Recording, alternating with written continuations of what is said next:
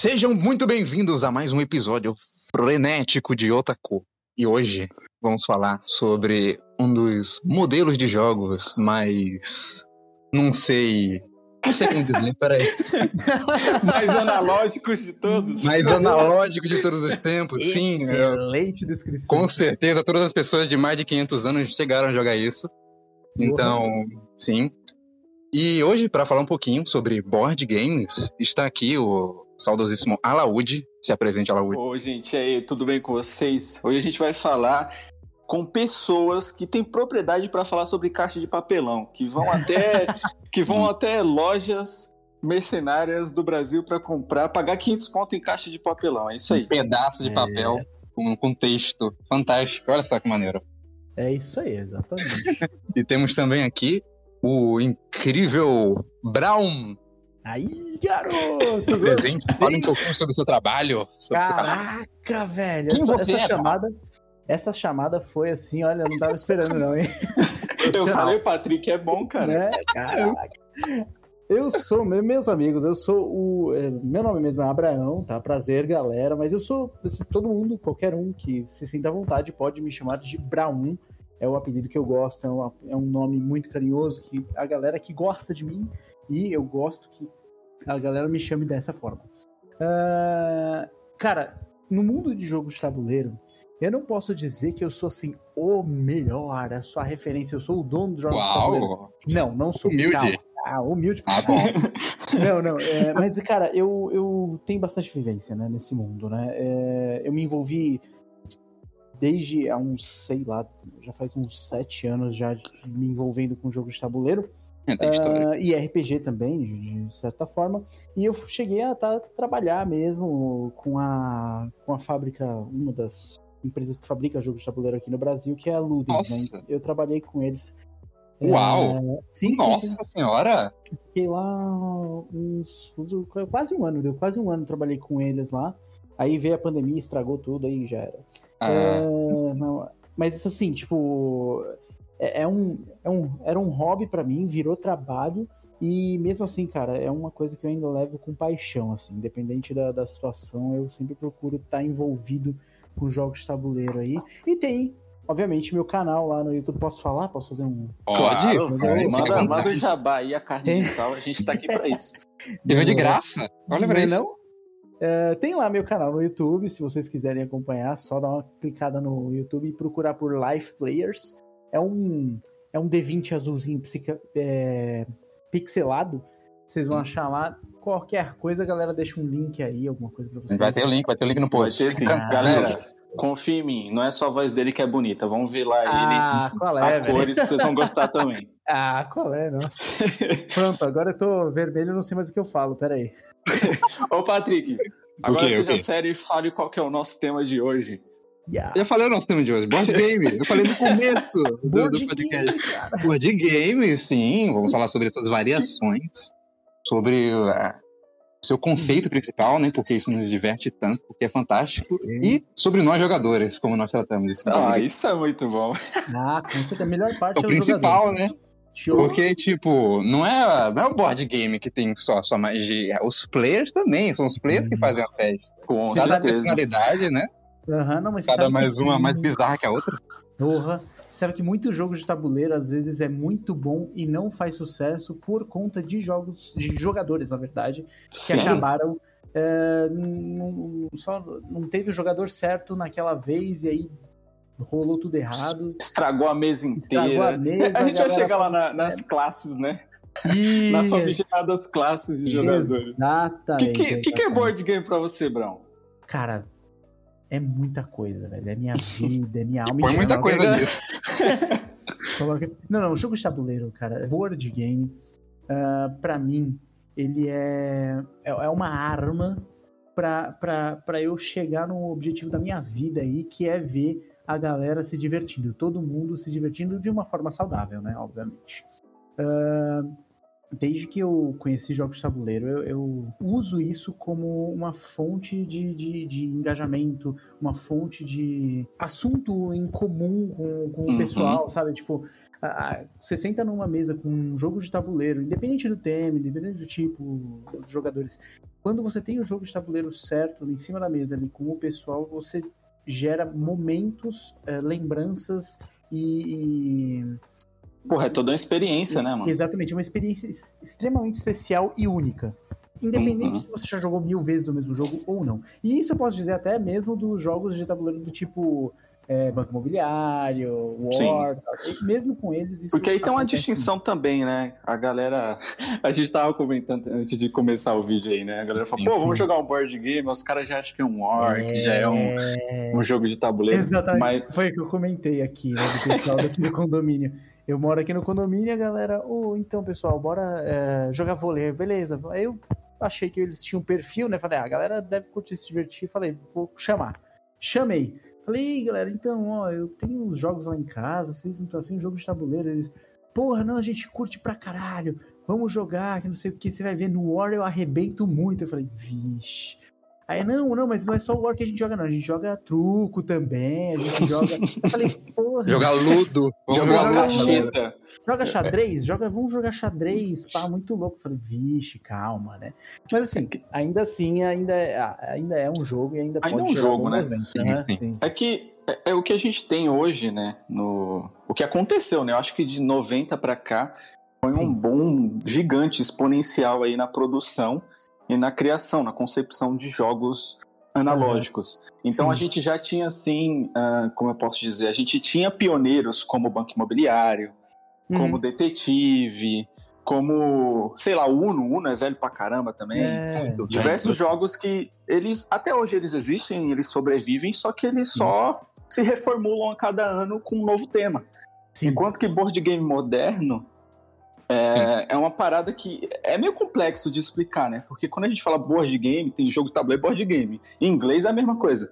Só que para quem tá dentro do hobby, você sabe que um board game é mais do que um jogo de tabuleiro, tanto em regras, não que as regras sejam mais complexas que um, que um Monopoly, que um jogo da vida, sim, nem todas sim. são, mas porque as regras elas são mais redondinhas, você consegue ali... Bem pensadas. Isso, você tem um playtest né, em cima. Você É bem regrado isso, né? Ele enfatiza que a jogabilidade ela seja justa para todos. É, e além disso, né, eu acho que isso é o carro-chefe dos board games que a gente tem hoje, eu acho que o Brown vai, vai concordar, que é justamente os componentes e o designer, né?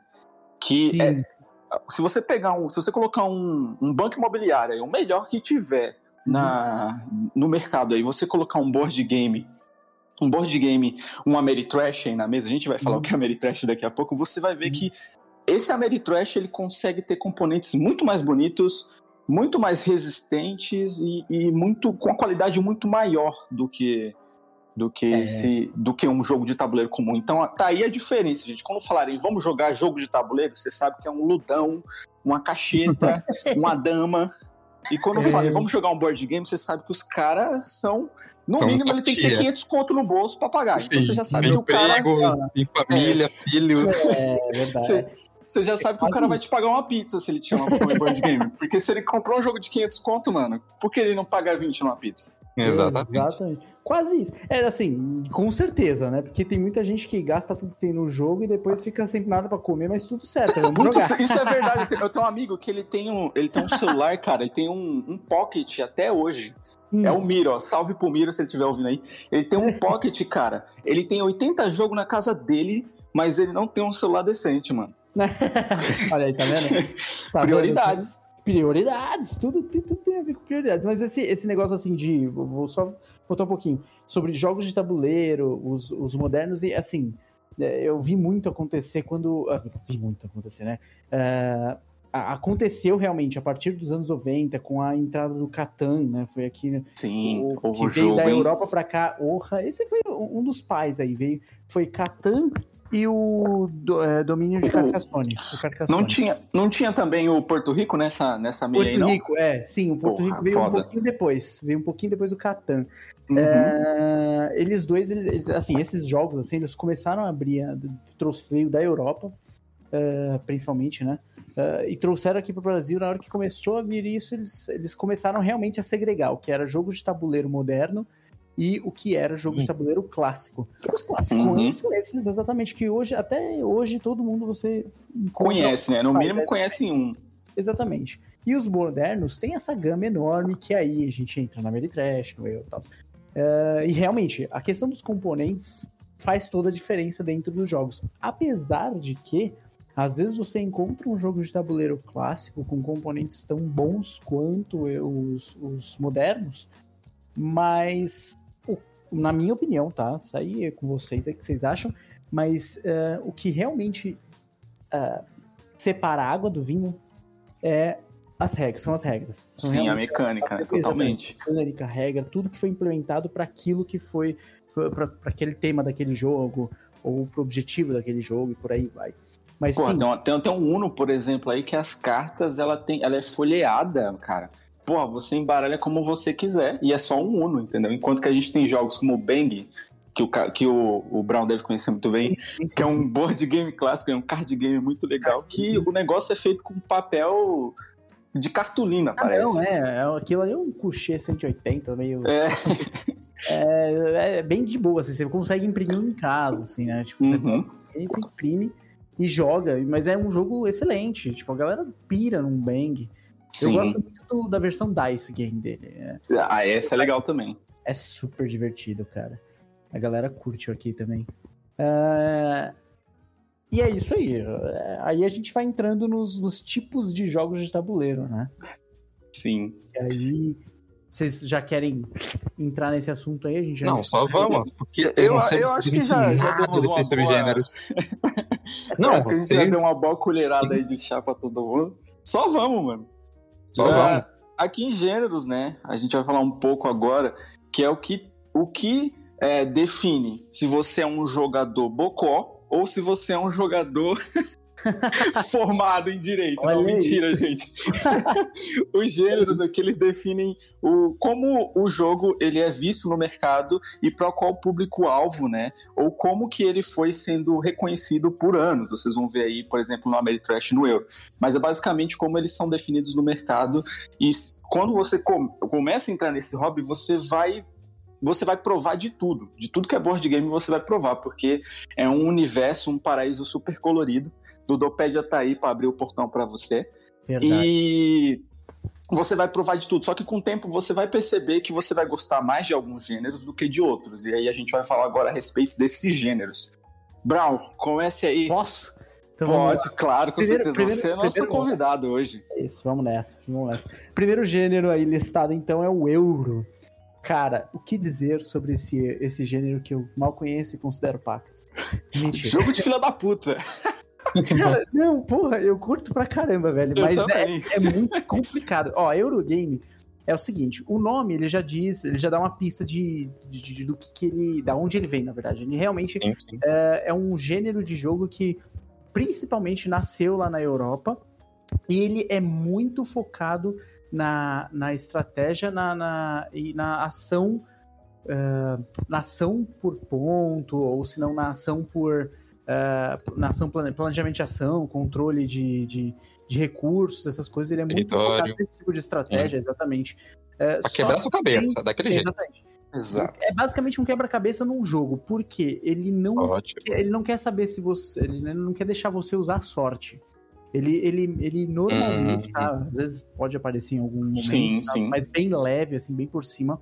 Mas ele sempre quer trazer uma, uma experiência é, muito estratégica. Que você não dependa da sorte, né? Exatamente. Ele procura te falar: olha, você tem essas ferramentas, com essas ferramentas aqui você tem que chegar ali. E só acabou. com suas capacidades, exatamente. nada de sorte, você nada de roladado. Exatamente, não é sorte, ah, tipo, porra, eu vou lutar contra você, cada um joga um dado e quem tirar o um número maior ganha. Não. É assim, eu tenho mais recurso que você, então se eu e você brigarmos, eu vou ganhar. Uhum. É, é, é, basicamente é, isso. Ele, é, ele tem muita mecânica abstrata, né, que enfatiza Sim. bastante a matemática. Isso né? Uhum. Então, é, é um, eu costumo dizer que o Euro é aquele, é aquele jogo que o tema só tá lá colado com cuspe, né? A gente vê muito isso dentro do hobby, né, Brão? É isso e o tema, os caras falam, ah, esse jogo aqui, mano, você vai construir helicópteros. Mas na real, cara, você não vai fazer isso, mano. Você só vai ficar contando ponto o jogo todo para ver se você passa do seu amiguinho. Exatamente. Isso é muito foda. É, com certeza não. É por isso que eu gosto, cara. É porque é muito intrigante. Você vai montando sua engine, né, como a galera chama, Mas a sua engenharia ali para aquele. Sua maquininha de pontos, começar, né? é, começar a gerar ponto, gerar ponto, gerar ponto, e você começa a, a levar o jogo naquele, daquele jeito, assim. Até- quando você acerta, quando você acha a- o caminho, o melhor caminho para você, para suas, pras suas ferramentas, cara, você vai, você só vai embora. O duro é que ah, muitas pessoas não, assim, principalmente quem é novo, assim, ah, tá come- começando a conhecer jogo de tabuleiro. Não gosta Eu. muito porque. É.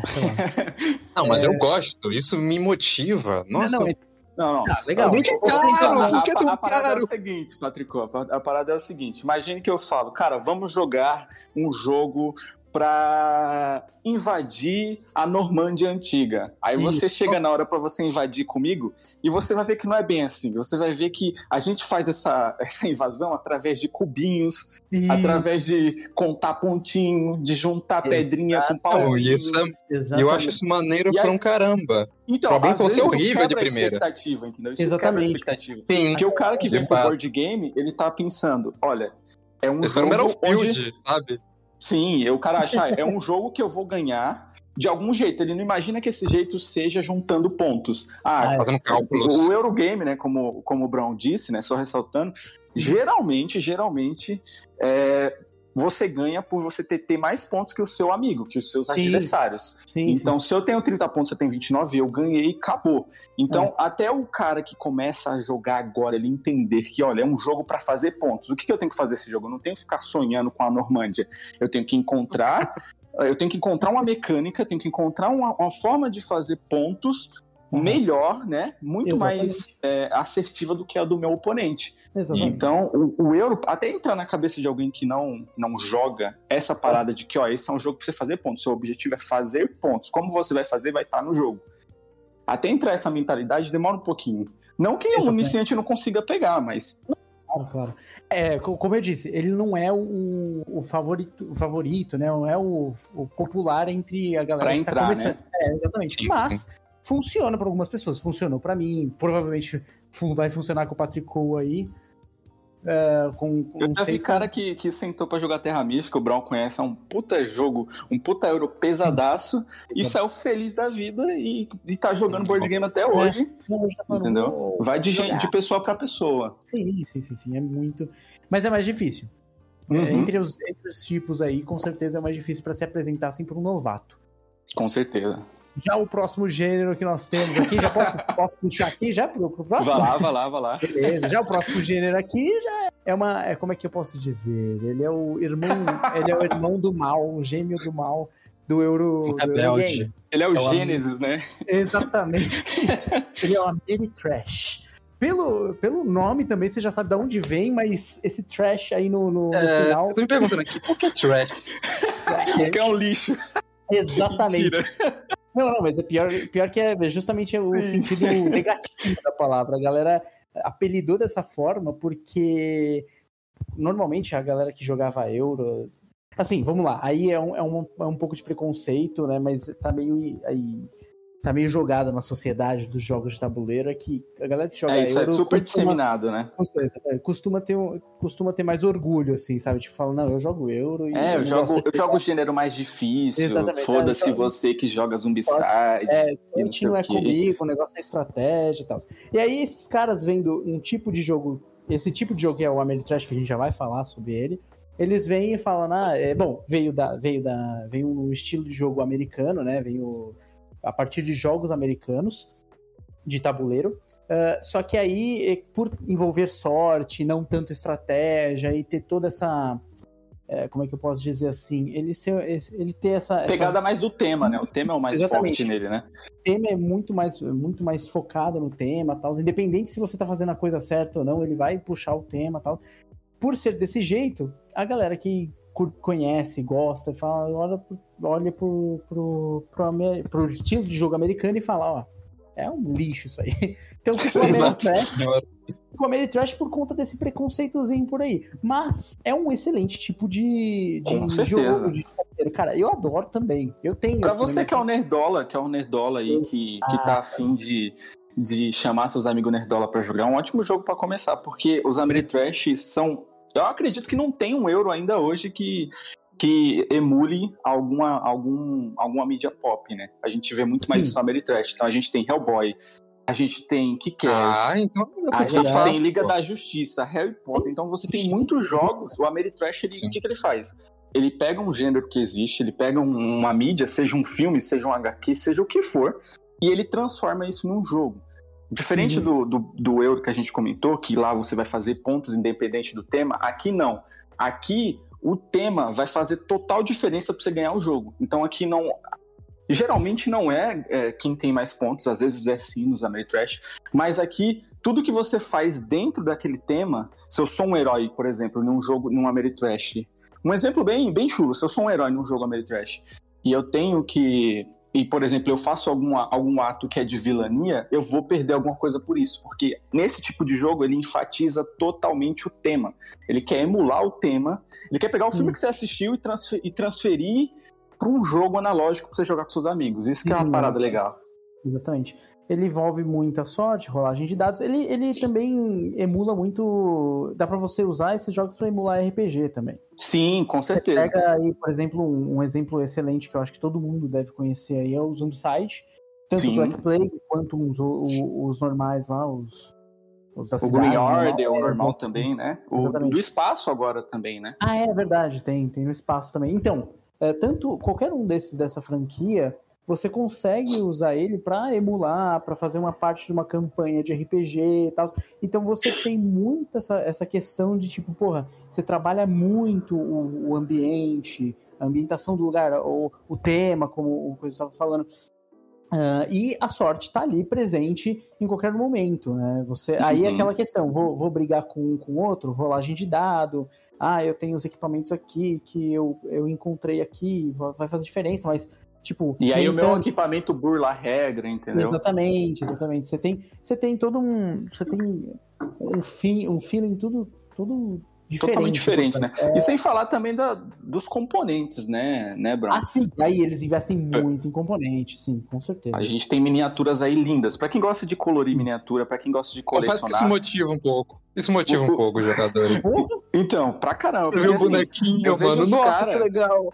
Eu vejo os caras pagando 500 conto aí em figure e action, tá ligado? Enquanto verdade. que com Exato. 500 conto você paga num, board, num Ameritrash bom, com miniaturas excelentes, como um Rising Sun, como um, um Blood Rage, como até mesmo o, o Zombicide que o Brown é. citou, que vem uma caralhada de miniatura. Claro que não vai Vem. ser dos personagens que você quer, mas são lindas. E ela enche o olho na mesa. Quando você vê essas miniaturas na mesa, você não se sente jogando um jogo em tabuleiro. Você acha que você tá num RPG. E essa é uma parada muito foda. É, é muito legal, cara. Com certeza é, é- tem um apelo visual muito grande Sim. nos Ameritrashes aí. Enquanto que no euro é cubinho, é, É. pedacinho de papelão, triângulo, Não, figuras mano. geométricas, entendeu? Tem quem Exatamente. goste, tem quem goste. Eu Tem quem gosto muito também. Eu gosto, como eu falei, né? É, é- é bem tranquilão, assim. Tipo, a gente é- pode citar aqui também, né, Bron? Às vezes acontece de chegar o Eurotrash, né? Que é, Ah, aquele, é é aquele euro que ele é, Ameri é Ameritrash, ele é euro e Ameritrash ao mesmo tempo, né? E que fica uma É. combinação assim que. Eu não, os que eu vi, pelo menos, eu não gostei. Não, não, mas eu vem gosto cá. da iniciativa. Vou, vou até dar um exemplo aqui que você acabou de citar como Ameritrash, mas a galera cita muito como Euro também, que é Uhum. o Blood Rage. Sim, as miniaturas não precisavam estar lá, né? Exatamente, não precisa. Você tira as miniaturas, aí uma coisa interessantíssima entre os jogos de tabuleiro, né? Às vezes você consegue transformar o jogo. Você tira a miniatura, substitui por qualquer coisa, por feijõezinhos. O jogo, acontece, é, o jogo acontece do mesmo jeito, você só precisa ter um pouco de imaginação a mais pra falar, nossa, olha que legal. Cara, é, é- é, funciona, vai, você vai jogar, vai se divertir se der tudo, se você souber todas as regras bonitinho e tal, você vai jogar e vai se divertir numa boa. Ah, obviamente que tem muito mais graça com a, com a miniatura. Mas o, o jogo funciona do mesmo jeito. Uhum. O problema é que essas miniaturas às vezes deixam caro pra caramba o jogo. Aí você fica- Sim, encarece demais, né? É, não, é, que é um saco. Mas a galera gosta, né? Tipo, é uma coisa que vende. Bom, mais pra frente a gente fala sobre isso. Ah, family. É o nosso próximo tema, verdade. Agora vamos para o nosso próximo tipo de jogo, gênero. É o Family Game. Family Game, cara, o próprio nome já diz. Esses, todos esses gêneros, o nome já vai dizer o que, que ele é. Mas ele Meu é, óbvio, né? É, exatamente, é bem óbvio.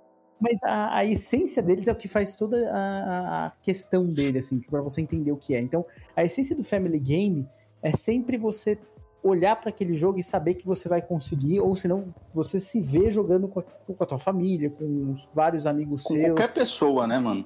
Qualquer idade, inclusive. Porque ele não, ele não é muito apelativo para, por exemplo, sei lá, violência. Muito é, complexo. Se, é, não é tão complexo com estratégia. Ele, uhum. ele tem, uma, ele tem um, um apelo visual leve, onde você. Ah, por exemplo, um que eu, eu gosto muito, que é o Fantasma Blitz. Porra, esse é da hora. é, é da Devir, cara. Devir trouxe, né? Não é? A Devir trouxe aqui pro Brasil. Cara, ele é, tipo, é um, é um fantasminha lá, um Gasparzinho, fantasminha camarada. Uh, o, e uns outros objetos, tipo um chapéu, um rato, eu não lembro direito o resto dos objetos. Um livro. Uma cadeira, e, uma poltrona, né? É, acho que tem uma cadeira, uma poltrona, alguma coisa assim. E, cara, tipo, você tem que ficar é, pegando os objetos corretamente, de acordo com a cor que vem na carta e tal. E é. Essa, essa, é a, essa é a pegada do jogo. Ele não é fácil. Ele não é um jogo assim, nossa, é rapidinho. Ele tem tá regras fáceis, ele né? Tem, ele tem regras, é, não digo fáceis, eu digo é, acessíveis, digamos assim. Uhum. Porque é, algumas coisas ainda você, você é pena para dependendo do jogo, você ainda pena para interpretar. Mas, cara, depois que você jogou uma ou duas vezes ali, que tá, todo mundo pegou o negócio, mano, vai longe, a galera fica horas jogando e dá risada. E sempre que é uma, uma característica do Family Game para mim que marca muito, acontece muito aqui em casa é sempre que a galera, ó, oh, vamos, Natal, Natal, né, tá chegando aí, uh, é, vamos, vamos lá fazer o Natal na casa da avó, vamos. Já liga para mim, ó, Brown, leva esse jogo aqui, leva aquele ali, e é sempre aquele jogo que é o Family Game. Que a galera Tá, gosta de sentar em volta da mesa, jogar e todo mundo dar risada e brincar e, mano, é super legal, cara. Que legal que até de um idoso até uma criança pode jogar na mesma mesa esses jogos. Isso é muito da hora. O Family ele traz isso, né? Com certeza, cara. É... Na verdade, assim, até qualquer, qualquer um tipo de jogo de tabuleiro é uma característica que, para mim, é geral para jogos de tabuleiro, independente do tipo. Obviamente uhum. que a complexidade muda, mas é, desde um, uma criancinha de 5 anos até, sei lá, o idoso mais velho ali, vai conseguir jogar um jogo de tabuleiro e se divertir igual, sim, independente. O jogo de tabuleiro ele é bem, como é que eu posso aberto para esse tipo de coisa. Coisa sim. que jogo digital já não é tanto. Exato. Bora pro próximo? Bora pro próximo. Então falamos do Family Man e vamos para o card game. Ah, card game, meu amigo. É, apesar de ser genérico, é, antes, é bem... de, antes de qualquer coisa, é. Brown, galera que tá ouvindo, card game não é esse Yu-Gi-Oh!, esse Magic que você tá jogando aí. Isso é trading card game, tá? Nem tarô também, é. viu? Você tá jogando tarô aí, fazendo coisa é. ruim. Não é isso, não. Card game não. é outra coisa. Trading é. card game, que é o que vocês jogam, sei lá, no Yu-Gi-Oh!, Magic, ou, sei lá, os jogos que tem por aí, que, que tem uma grande produção, uma leva, né? Hum. É, o trade card game é totalmente diferente, é outra pegada, é algo que sai mensalmente, é algo que vem se, se reformulando e que. Ah, sim, sim. É, que enfatiza, eu acredito, o jogo em two players, né? Enquanto que o card game sim, que a gente está falando, ele vai além. Sim, sim, sim. Essas características todas estão aí dentro do trend card game, com certeza. Uh, o card game, ele até engloba esse tipo de coisa também, mas é assim, Falando dos card games normais, dentro do mundo de jogos de tabuleiro, card games são, sei lá, o, o Tinko, por exemplo, vocês já jogaram?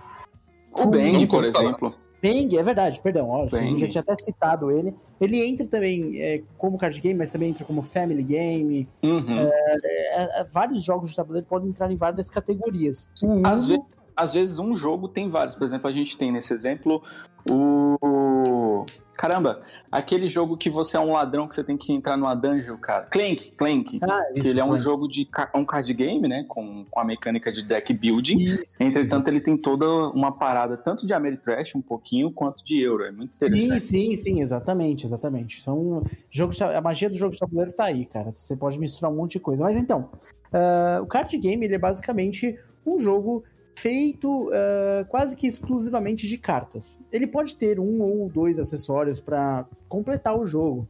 Às uhum. vezes vem com um dado, pode um marcadorzinho, um dado. Exatamente. Mas normalmente é, são, é um baralhinho de carta com. E o que brilha no card game, eu acho que, eu acho que é uma coisa que me impressiona muito em jogos de card game, assim, cara, é, é o quão é, mágica, quão, quão mágica e quão importante é a regra de jogos de card game. Porque se você for olhar friamente, como a gente falou lá do Euro, por exemplo, card game pode ser. É, se você olha um card game sem regra nenhuma, você olha um bolinho de cartas, você fala, ah, vou jogar o que com isso aqui? Vou jogar cacheta? vou jogar o.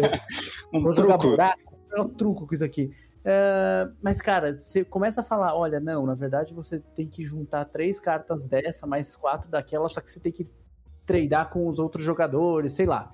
Sim. É, é, ou seja, você já tem uma regra que implementa e cria um jogo totalmente diferente, coisa que você olha para aquilo e você fala, não, mentira, que esse jogo tão bom, um jogo tão, nossa, pá, explodiu minha mente, é só um monte de cartinha. Quer ver um que aconteceu recentemente comigo? Recentemente não, vai, uns quatro meses, cinco meses atrás, mas aconteceu isso comigo. É o Dutch Blitz. Esse jogo me surpreendeu. Ele é basicamente um baralho de, de de, de desses comuns aí. De, de, de Com quatro naipes e tal? Isso, quatro naipes. É, só que assim, ele não é. É, Olha, que interessante. é uma arte diferente. É uma arte diferente. Mas o que, como é que é essa, uma, o baralho dele? Ele tem quatro baralhos com numeração de 1 a 13, ou seja, de A a o K, né, até o rei, é, hum. em quatro cores diferentes, ou seja, quatro naipes diferentes. É, a analogia é exatamente a mesma de um baralho comum. É, só que ele tem. A regra dele é muito interessante. Você começa com um bolinho de carta na sua mão, virado para baixo. Uh, você. E começa com três cartas na sua frente e um bolinho de dez cartas do lado dessas três cartas abertas, assim. O objetivo do jogo é você se livrar do bolinho de 10 cartas. Você precisa terminar com aquele bolinho. Só que para fazer isso, você só pode jogar cartas da sua mão ou é, cartas ali na tua frente, abertas na tua frente, no centro da mesa, contanto que sigam a cor e a sequência correta das cartas. Então, supondo, tem um bolinho, tem no centro da mesa alguém jogou um, um amarelo, eu posso jogar um dois amarelo, ou da minha mão, ou das três cartas que estão aqui na minha frente. Para eu poder ir, jogando cartas e assim abrindo as cartas do, do, do bolinho de 10. E Cara, o que mais me impressiona é que, cara, é, é uma correria, velho. É um caos naquele jogo. Que você fica olhando vários montinhos, tipo, abre uns 10 montes de, de, de, números, você fica procurando. Aí a galera fica marcando um, tipo, alguém jogou um. Ele é a vaza, um então, né, mano? Sim, ele é, é mecânica de vaza, exatamente. Uh, só que, cara, o, como você passa as cartas da sua mão é, é muito. Eu gosto mais. É tipo, você não passa de uma em uma, você passa de três em três. Então acaba as cartas na sua mão, você tem que embaralhar de novo e continuar passando de 3 em 3, passando de 3 em 3. Então, assim, você não, você não consegue ver todas as cartas na primeira vez que você roda o deck. Você tem que rodar ele pelo menos umas duas vezes para ver todas as cartas que você tem dentro daquele, daquele baralho para poder jogar. E às vezes você, tipo, putz, acabei de passar essa carta aqui que jogaram agora, aí você tem que. Você acelera a sua mão para poder voltar nela e você poder jogar. E aí a pontuação final é que se você tiver muita carta na sua frente, quanto mais cartas na sua frente, é a quantidade de cartas vezes dois, se não me engano. E aí você toma uma penalidade. Você começa o jogo lá negativo, menos 16, sei lá, dependendo da quantidade que você terminou. Mas ele é super divertido, é muito legal. Eu adoro quando minha irmã traz ele aqui para mim.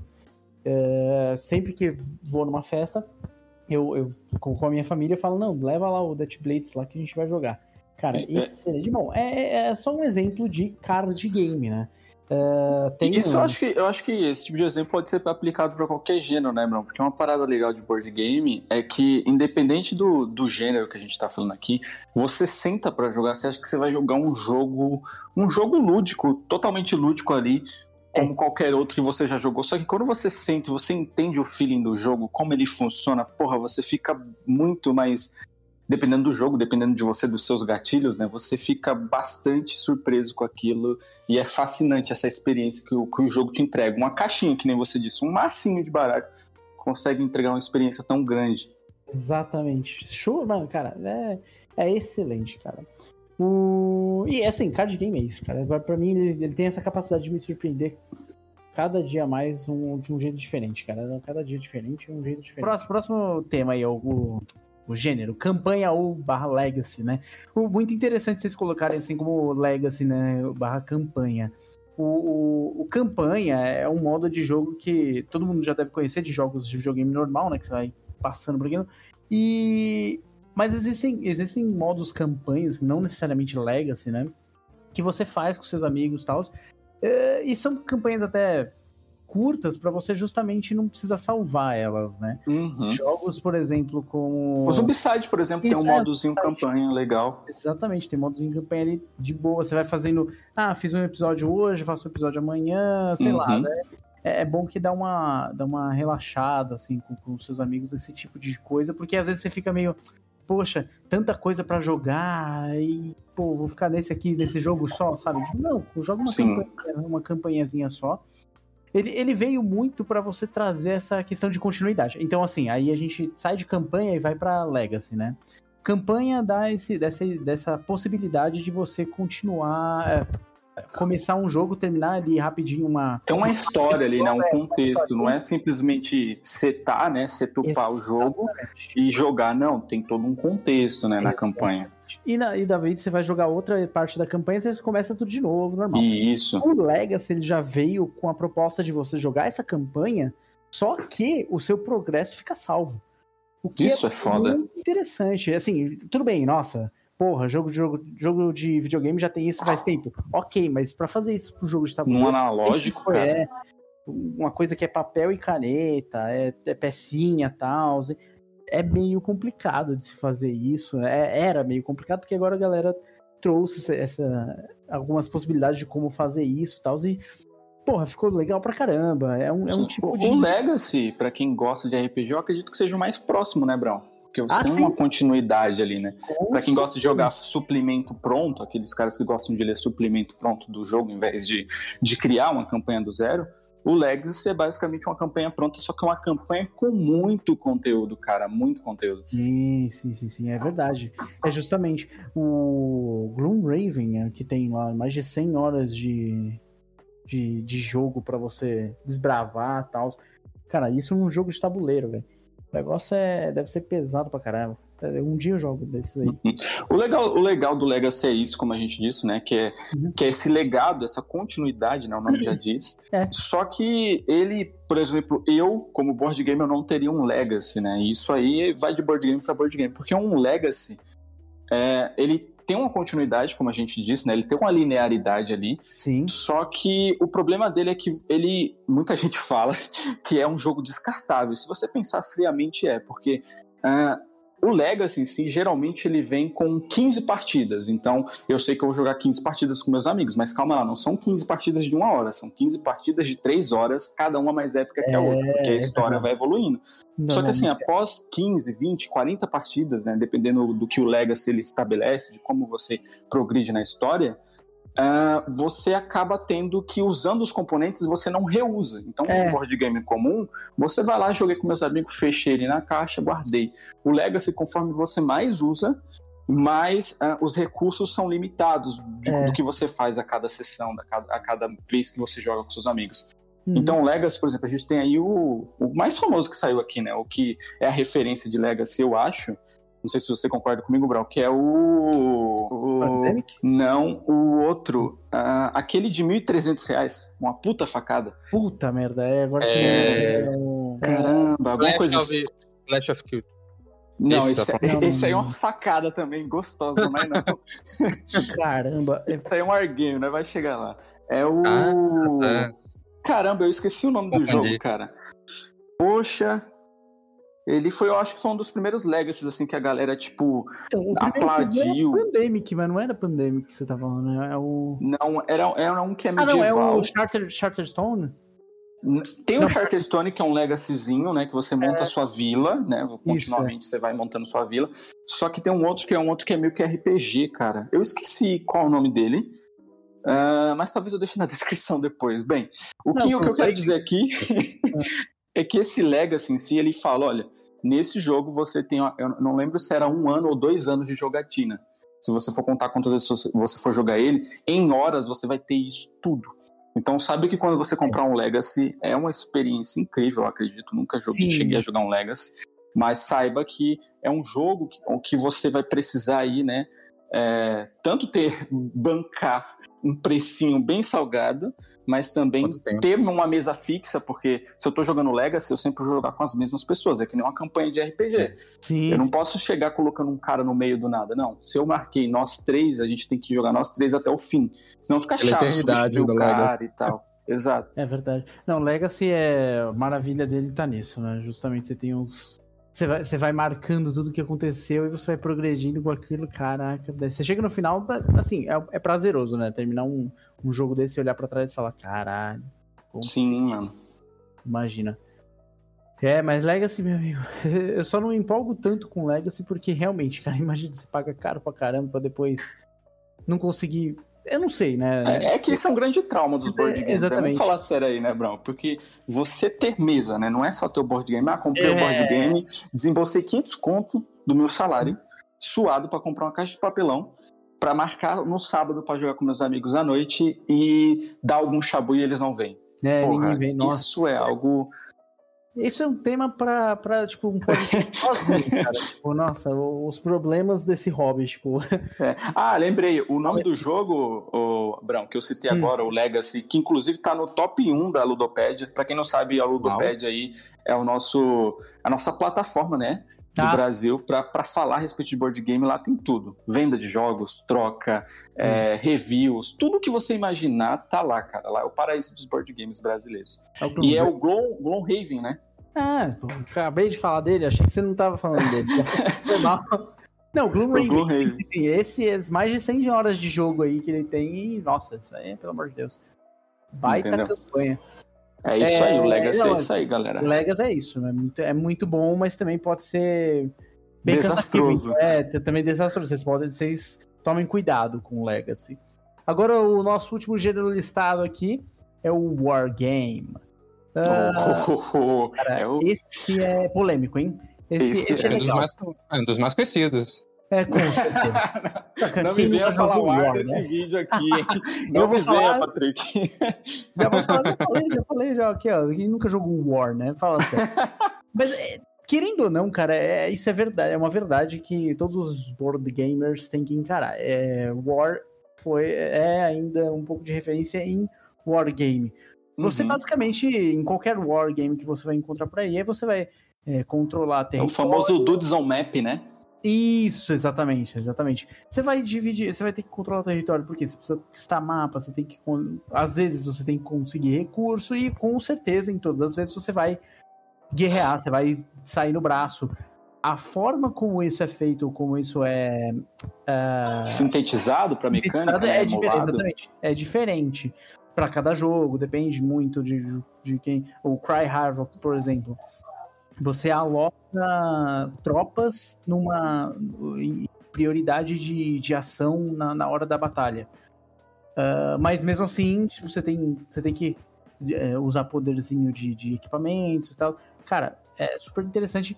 E o Wargame é isso, cara. É guerra e você tem que vencer seus oponentes. Você pode se aliar, tem questão política, sim, você pode fazer aquela política no jogo, mas. Legal do board game, do board game não, do do Wargame é justamente isso, né? Tem toda essa questão da guerra, da logística da guerra, como que você vai guerrear, né? Como que você vai juntar seus recursos, não é só cercar um local e ficar ali, você tem que pagar por essas tropas, essas tropas elas têm que comer. Então, quando se diz wargame, né, além da política, claro, que o Brown citou, que é uma das coisas mais bacanas do jogo, quando se diz wargame, está falando justamente disso. Um jogo uhum. onde você vai precisar controlar territórios, onde você vai ter tropas para isso, só que você vai ter que gerenciar essas tropas, amigão. E isso não é fácil. Então, por exemplo, o ar, a galera não considera é, um game justamente porque você só coloca essas pecinhas no mapa e rola dado. Né? É, sim, friamente exatamente. apenas isso. Friamente e aí, é enquanto que num jogo, num, num wargame, não, você vai ter todo um foco nas tropas. Como é que eu vou sustentar essas tropas? Como é que eu vou fazer elas subirem esse rio? Como é que eu vou fazer elas passarem por esse território que é de um, Exige de um uma narrativa. meu. Ex não exatamente uma narrativa. No wargame em si, cada um. Mas cada uma um... lógica, né? Porque se você comparar. Sim, sim, sim, tem uma lógica. é só, mano, eu tenho tantas tropas, você tem tantas tropas. Eu vou girar Bora o dado. é, é, é isso. Então você tem que ter, sei lá, uma lógica maior pra jogar esse Sim, Moderno. isso é incrível. São, são excelentes, como é que eu posso dizer? São, são excelentes simuladores de estratégias de combate, assim. Uhum. Dependendo do jogo, obviamente, né? É, Você tem. Para aquela galera que gosta de Civ, a gente pode até citar Ah, que é? curtiria um wargame, né? Sim, Dependendo sim, do wargame. Com certeza, com certeza. Lembrando que a gente também tem essa, esse gênero, né? Aqui também, né? É tanto gênero que a gente não. Nem... É verdade, não tem nem como falar, velho. É assim, tipo, é, gênero, cara, é, pode entrar muita coisa, pode não ser muita coisa, mas é, tem, tem milhares de coisas. Essas- esses são, assim, os principais né, que a gente citou. Desde o Euro agora e agora terminando no Wargame, é, todos esses gêneros ali, eles têm. Eles podem se misturar dentro de outros gêneros, outros gêneros também entram dentro deles, e aí é, os fazem com que os jogos brilhem ainda mais, mas tudo em essência é um, como eu disse, pra mim é, é tudo feito pra você se divertir ali, cara. Se você não tiver, Exatamente. se você estiver jogando um jogo de tabuleiro, e não estiver se divertindo ali, alguma coisa deve estar errada. Talvez o jogo não Ou seja é pra com o você. jogo, É, ou é com os jogadores. Então, é, que é o E- próximo com que a gente vai entrar, né? Que é o próximo, Exatamente. próxima pauta. E esse aí é o, é o próximo. É o famigerado, né? Agora, Bruno, que nós, que nós apresentamos aí os dots desse hobby incrível, né? A gente, a gente vai para um, um- A gente vai mostrar agora, né, que esse hobby não é de todo bom. Que dentro dele É, o lado A gente obscuro da tem um lado obscuro, a gente tem, As a gente tem pessoas. certas. Exato, a gente tem certas é, peculiaridades que é, em qualquer hobby aparecem, né? Só que em É. board game, né? É mais pesado, é mais pesado. É mais pesado. Eu vou, eu vou, eu vou tocar aqui, Brão. E É. se você, se você tiver mais algum tipo de jogador que você queira colocar aqui, que é, que é tóxico, que é ofensivo de alguma forma, pode colocar também. Esses foram os Cara. únicos que eu lembrei. Não, beleza. Tá, Vamos tá lá. ótimo. Mas O vamos aí. primeiro, o primeiro dele, esse aqui, gente, faz qualquer fã de Ameritrash gelar na base, a não ser que você seja ele, que é o Alpha Player. Geralmente, em Ameritrash, a gente tem uma mecânica que é conhecida como co-op, né, que é o cooperativo. É. Você e seus amiguinhos se juntam, não para se digladiar entre si, e sim para cooperar e resolver o problema nesse jogo. E Uhum. quando a gente fala de Alpha Alpha Player, ele é um cara que ele não entende o que é uma equipe. E ele quer ditar, ele É. quer ditar o que os seus coleguinhas têm que fazer. Ah, porque é assim que se joga? Não, mas você tá jogando errado. Exatamente. Porque você vai perder. Cara, É, mas assim, exatamente. Eu, eu, eu, eu me arrisco não, eu tenho certeza que independente, mesmo se, se, se o jogo não for cooperativo, Alpha Player aparece, cara. Alpha Sim, Player, que é Alpha totalmente. Player, não resiste a ficar dando pitaco É, ah, e- isso é foda. influenciar nas jogadas dos outros, cara. Eu, quando eu tava fazendo monitoria lá no Cara, é, é um nível a mais, né, esse, esse Alpha Player, né, cara? Ele, ele, não, ele tá jogando contra o cara e ele quer É. ajudar o cara ainda. Ele quer ditar as Não. regras do cara que tá lutando contra ele, mano. Meu Às Deus! vezes- Pior que às vezes, ou é tipo, que o cara tá tentando, acha que ele tá tentando ajudar, tá ajudando, né? O cara tá- ou às vezes ele tá fazendo isso pra se beneficiar mesmo. Sim, Porque sim. assim, ele pode aparecer e simplesmente falar: não, olha, se você fizer essa jogada contra mim, vai ser ruim pra você, porque aí eu vou fazer isso. Mas se você fizer contra o outro ali, vai ser muito melhor pra você. Exato. Ah, quem não conhece esse papinho doce aí? Quem nunca ouviu, né, cara? Então, é, aí a galera, não, é política? Não, não é. O cara tá só. A pessoa não sabe jogar Assim, direito. não- Dependendo da mecânica do jogo, isso aqui tá totalmente dentro, gente. Por exemplo, É, o verdade, que a gente verdade. citou, que tem Verdade. política, tem alguns jogos que não restringem você a barganhar com É, o o amigo, você Wargame- até se aliar. Não, o Uhum. Wargame não É, diz tô- isso nas regras. É, exatamente. Ah, mas você pode simplesmente. Você pode. mas- Então, se não tá É. nas regras, pode fazer, pô. Se quiser jogar exatamente. pelado, não tá nas regras, É. no setup, você pode jogar. É verdade. Enfim, mas o que o Abraão tá tentando dizer é, é realmente, realmente isso. É um cara que fica dando pitaco no jogo do amiguinho, independente se é um cooperativo, independente se é um euro, né, Abraão? Fale a sua experiência no BGSP. Cara, não, então. uma- primeiro, eu tive nesse do jogo. Do, tava mestrando. Mestrando, ó. Cara, eu tava monitorando um jogo, era justamente o Clank, que você citou mais cedo aí. Ô, Brão, o que é monitorar pra galera entender? O que Ah, é este tá. evento? É verdade, vamos lá. Primeiro, o monitorar jogo de tabuleiro é, é, é, basicamente realmente uma profissão quase, né? Porque você precisa, Caramba. você vai ensinar um jogo e você vai uh, acompanhar, conduzir, né? Acompanhar, conduzir, exatamente, acompanhar, conduzir um jogo de tabuleiro e quando ele estiver rolando para justamente pessoas que nunca viram aquele jogo na vida, tá? Então e as uh, regras, né? Ninguém fez nada, nada miraculoso. Exatamente. Eu falo, eu falo mais sobre isso lá no meu canal, tem vídeo sobre Alpha Player, oh, Vamos lá no canal dele. E, e Como também... matar Alpha Players. Procurem lá no, Alpha, no, no Life Players do, do Brown, tem, que ele ensina. Tem técnicas explosivas. explosivas. A polícia não te pega, eu juro. Mentira. Ou seu dinheiro de volta. Mentira. Uh, não, falando sério. Uh, falei sobre Alpha Players e falei sobre o esquema de ensinar jogos de tabuleiro, monitorar, né? Uh, e assim, é, é, basicamente você ensinar um jogo. Tem toda uma. Juro, de verdade, parece que não. Você fala, ah, vou ensinar, aqui em casa eu ensino, mas é, dependendo não é bem da forma, assim. É, não, não. Você tem realmente que, você tem realmente que inter, interagir de uma forma específica para cada jogo. E para monitorar um jogo, você precisa estudar aquele jogo, conhecer aquele jogo, as regras uhum. a fundo. E aí sim você passar para os jogadores com toda uma técnica bonitinha, então, para que todo sim. mundo entenda e o jogo flua, né? E seja forma... justo para todo mundo, né? Isso, todo mundo justo. saiba ali jogar. Porque se não vem um alpha player, por exemplo, foi justamente a, a, minha experiência, né? O cara já tinha jogado o jogo anteriormente, ele tava numa mesa onde só ele já tinha jogado. E os outros jogadores estavam conhecendo. Eu ensinei o jogo para todo mundo bonitinho e a galera começou a jogar. Eu acompanhei. Eu, eu virei um segundo de costas, velho. O cara já não. Começou a, a, a menina lá, coitada. A menina não sabia muito o que fazer, mas ela tava fazendo jogadas como ela queria, pô. Sim, é, qualquer é jogo, qualquer board game você vai sair por aí se arriscando em tudo, né? Exatamente. Né? Cara, e ela. E o cara, não, mas você não pode fazer isso, não pensa bem, você não tá fazendo direito isso, olha isso, você tem que fazer aquilo. Na hora que eu voltei, eu não, eu não percebi logo de imediato, mas, cara, depois a minha.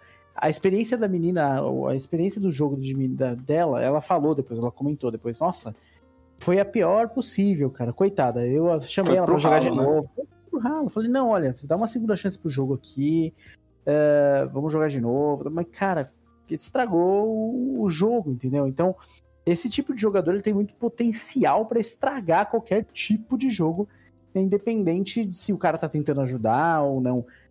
Ou, cara, você, ou ele estraga o jogo, você estraga é, a cara dele, cara. Você tem que é. escolher é. quando ele estiver na sua mesa. Exatamente. Aqui em casa, quando a galera vem jogar tal, quando alguém começa muito é, ah, não, não, melhor não. Aí eu já olho assim com a cara, com aquela cara fechada, sabe? Tá na minha que casa, anime cara. Mesmo. É, anime mesmo, você tem aquela cara cura, assim, com aquele olhar, com um olho meio cerrado, assim, olhando. Eu falo, o que, que você tá falando aí? Deixa ele jogar sozinho, caramba. Você tá se divertindo. Você quer levar uma facada na. Porra, velho. É bom. É, porque querendo ou não, o que traz todo esse entusiasmo, essa alegria de você jogar um board game é ir descobrindo passo a passo Exato. como você ser o melhor jogador possível. Isso, Exato. exatamente. Exatamente. E aí o Alpha Player vem e caga. Quebra tudo, tudo isso. Exatamente, exatamente. Aí você tem que tomar cuidado para não confundir um alpha player com, por exemplo, o advogado de regras, que é o nosso Exato. próximo. É o próximo, né? Tipo jogador. Manda bala aí, mano. Mano, Cara, o advogado de regras, ele. ele é igualzinho ao dono do jogo, o cara que aprendeu ah, é o jogo. É. A única diferença é que ele não tem o jogo, ele sabe as regras e ele usa das regras, ele tenta usar das regras ou confunde quem está ensinando, seja o dono do jogo ou outra pessoa, né? Ele confunde essa pessoa para trazer benefício próprio. Então, digamos que ele tem uma ação para fazer e ele quer fazer de tal forma que, por exemplo, no manual, o manual deixa alguma lacuna. Acontece, gente. Board games, eles. É, a gente vai chegar nisso, mas nem todos são feitos no Brasil. A maior parte deles é importados e nem sempre as editoras conseguem, às vezes, trazer Verdade. uma tradução tão boa. E aí, no é meio dessas lacunas de regra, o cara é um advogado brasileiro, entendeu? Porque ele fica sambando, ele fica desviando. E aí ele consegue, por meio dessas artimanhas, tentar fazer alguma coisa e isso estraga total a gameplay também. Porque Verdade. o jogo para, pro cara ir consultar o manual, senão os caras entram em briga porque um acha que é assim, o outro acha que é de outro jeito. E é muito chato, né, Brão? Ah, não, com certeza. Cara, é, o, o, potencial de estragar o jogo de um advogado de regra, ele é tão alto quanto um alpha player. Porém, é, você ainda mandou um advogado de regra que ele é realmente abrasileirado, né? Ele vai trazer as, as regras pro lado dele, vai usar tudo. Mas tem também os caras que, assim, Eu não sei se é de, de, de propósito ou se é meio sem querer e tal, mas eles estragam a experiência de, de pessoas conforme a mesa tenta jogar. Porque é o seguinte: uh, alguns jogos permitem os house rules, né? As famosas house rules. E as regras da casa, as regras da sua mesa, cara. Aqui em casa, vira e mexe, eu, eu, eu coloco as regras da minha casa. Aqui, por exemplo, o Eldritch Horror, o Zombicide, por exemplo, que tem eliminação de jogador que pode ser que um jogador morra. Pro cara que acabou de morrer não ficar lá duas horas esperando até o próximo jogo começar, eu falo: olha, se alguém morrer, o primeiro que morrer, a gente perde o jogo, ou começa um outro novo, ou troca o jogo. A galera fica, nossa, sério? É, mas é, é o jeito que é, eu encontro para poder fazer com que a mesa toda sempre jogue junta. Só que aí, se você pega um, um, advogado de regra que, ah, eu falei, ah, lá em casa é assim, funciona desse jeito. Mas o cara, não, porque aí você estraga o jogo, porque aí ele começa a discutir com você. E falando, não, essa regra tá errada, você não pode colocar essa regra que você tá, vai estragar o jogo, ou senão uh, você até, sei lá, você deu um, uma colher de chá para outro jogador que, putz, olha, eu não sabia que podia fazer isso, aí eu fiz minha jogada errada, posso voltar? Aí o cara vai lá e fala: Não, não pode voltar, não. Advogado de regra. Bicho chato às vezes. Uh, aí ele vem e manda é, é, essa, essa, essa atitude, né, digamos assim, mais enérgica com relação às regras e acaba estragando a experiência de um jogador novato, ou se não de um jogador que tava lá só para se divertir e tal, e a troco de nada, porque tipo, cara, ok, o jogo tem as suas regras, você para você jogar direito ele, você deve normalmente seguir, seguir essas regras, mas, cara, o que vale, mais uma vez, é a diversão. Então, se tá dando certo com uma regra, que, que ah, não é a certa, mas é, dá certo, não é, a, não é a regra correta, mas dá certo pra mesa, por que não, entendeu? Tipo, continua. Que é um exemplo de regra que nunca esteve no, no, no manual, assim, tipo, qualquer advogado de regra poderia é, encher o saco por causa disso são as regras do Uno. Cara, ninguém no Brasil joga Uno de acordo com as regras do manual. Isso Todo... eu, tenho, eu, tenho, eu tenho propriedade pra falar, hein? Ah, você tem? Eu tenho.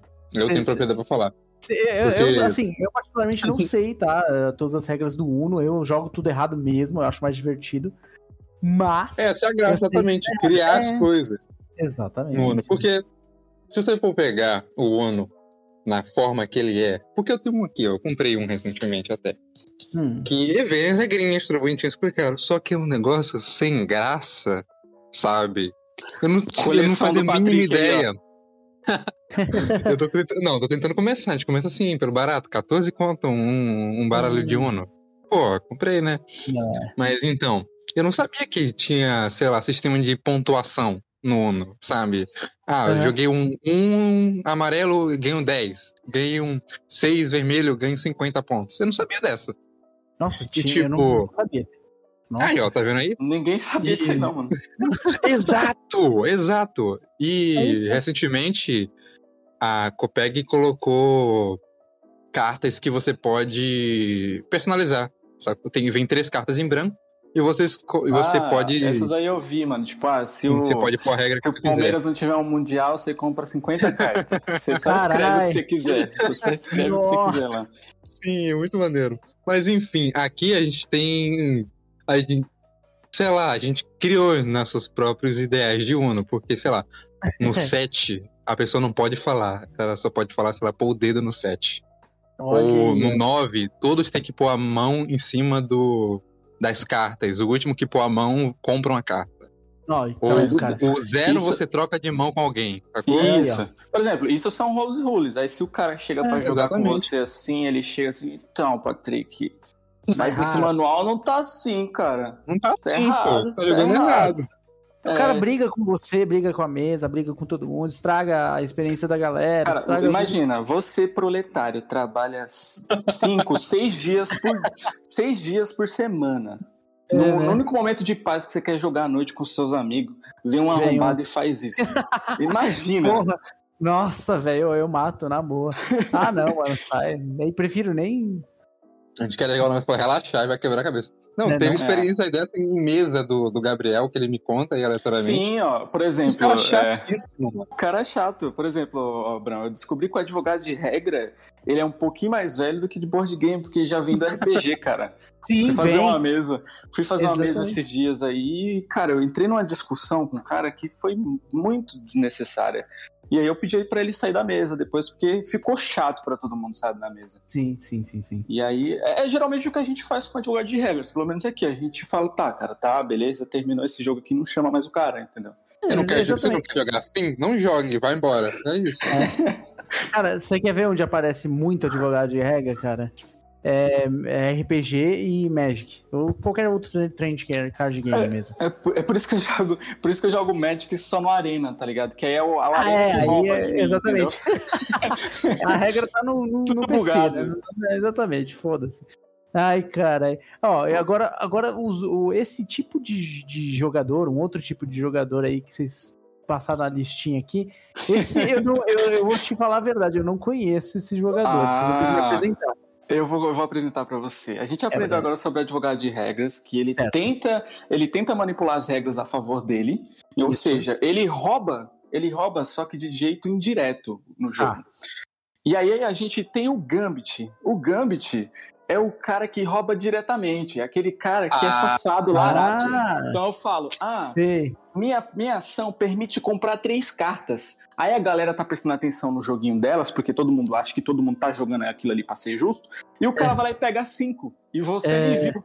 Ou se não, ah, ganhei 10 pontos aqui. Aí o cara tava no zero, ele bota no 15 o peão dele. Aí você fica. tá bom. É, esse tipo de jogador, ele é engraçado pra caralho, velho. Sim. Ele, ele, ele normalmente é aquele, Cara de aquele pau. palhaço, cara de pau. Sim, sim. Ele, ele é até legal na mesa, assim, tipo, de ter na mesa, Sim. assim, mas é muito enche o saco. às vezes. Depende, uma é, vez é, ou outra. É geralmente um É. cara que veio do truco. É geralmente um cara que É, veio do truco.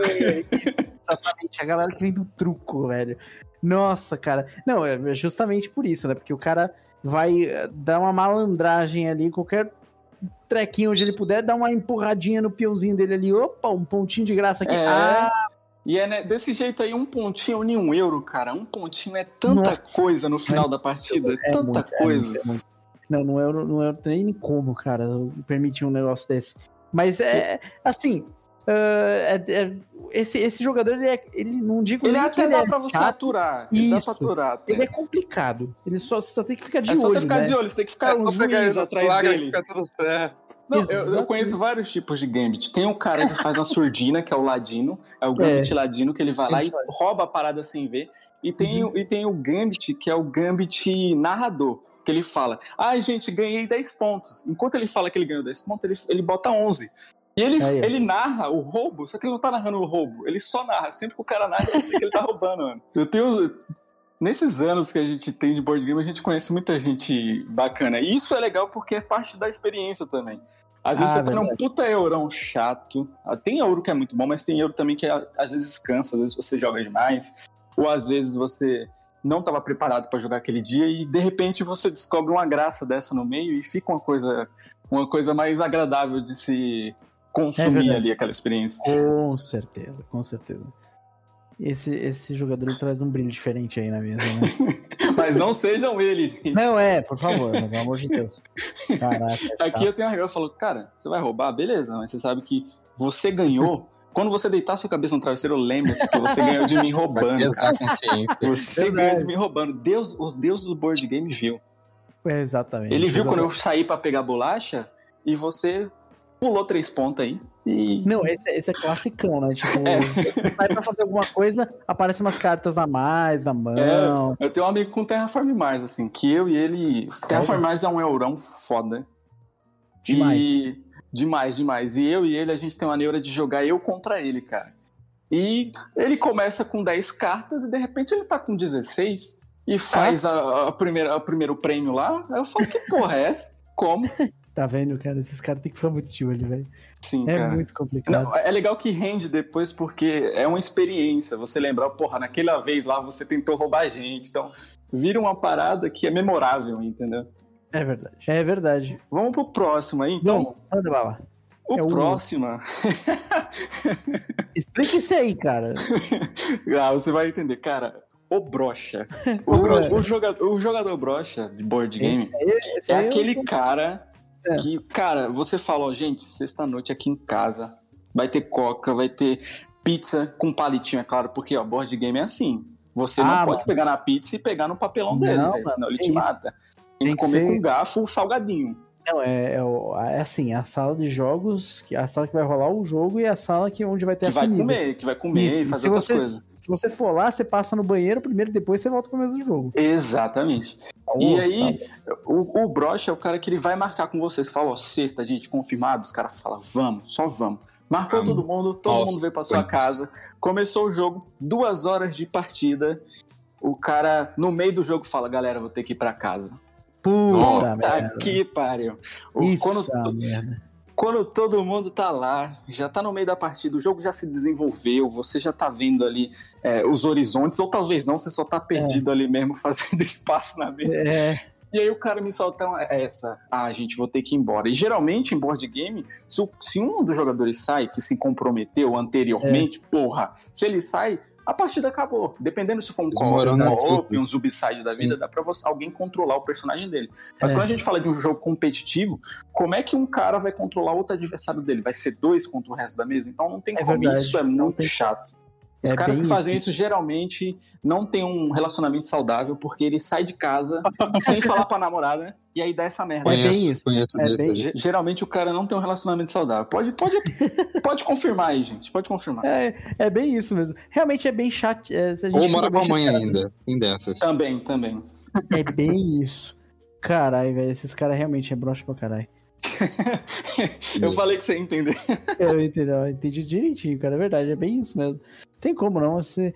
Esse, esse, ah, velho, cara. Eu já fui, vai. Eu, eu, admito que eu já dei uma dessas já. Uma não, vez. já também. Às vezes Mas, acontece, cara. É, infelizmente, às vezes, até por conta de imprevisto. Assim, Imprevisto, mas, né? É, mas, cara, eu evito ao máximo, cara. Com certeza é um, é um, tipo de coisa que. É que, geralmente, o, o, jogador brocha, ele não tem a mesma mentalidade que os colegas dele que sentaram na mesa.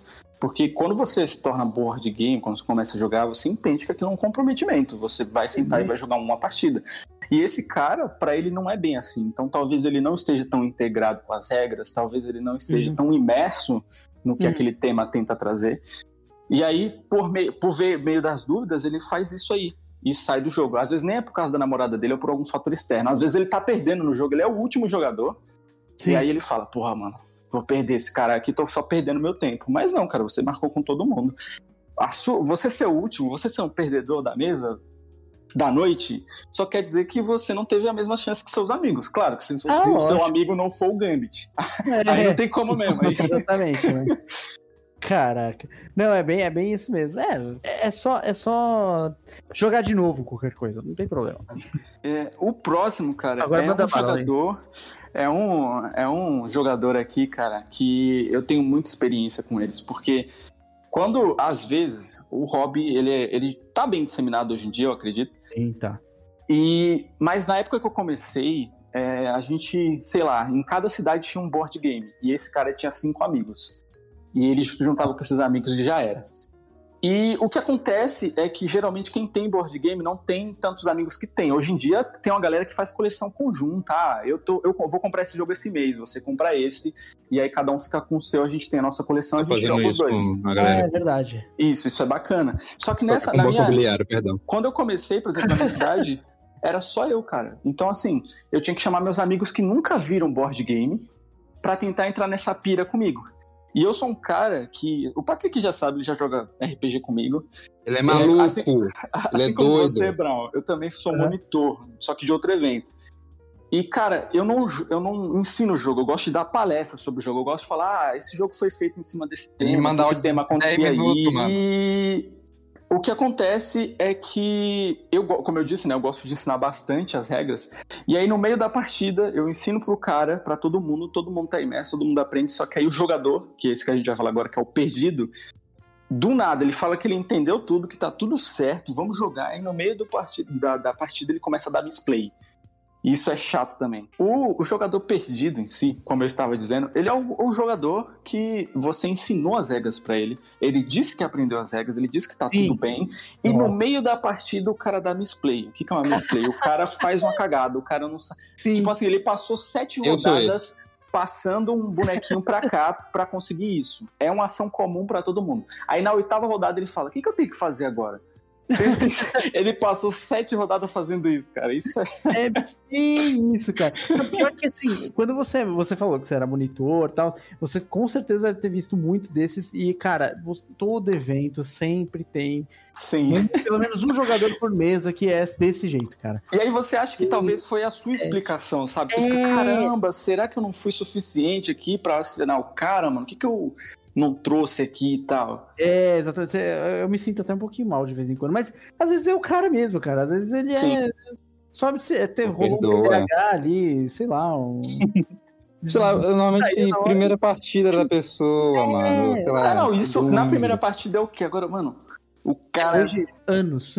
É, então, gente, o que, que eu faço aqui? aqui? É. Você não Você esquece não que, que o Você não esquece, é. acontece aquilo. Tipo, ah, é uma passiva, lá. tá ligado? É... No seu tabuleiro, do seu dashboard. Sempre acontece aquilo. Ele, no, no fim do, da jogada dele, não aconteceu, ele, ele passou, mas, mas e aí, você não vai fazer o um negócio?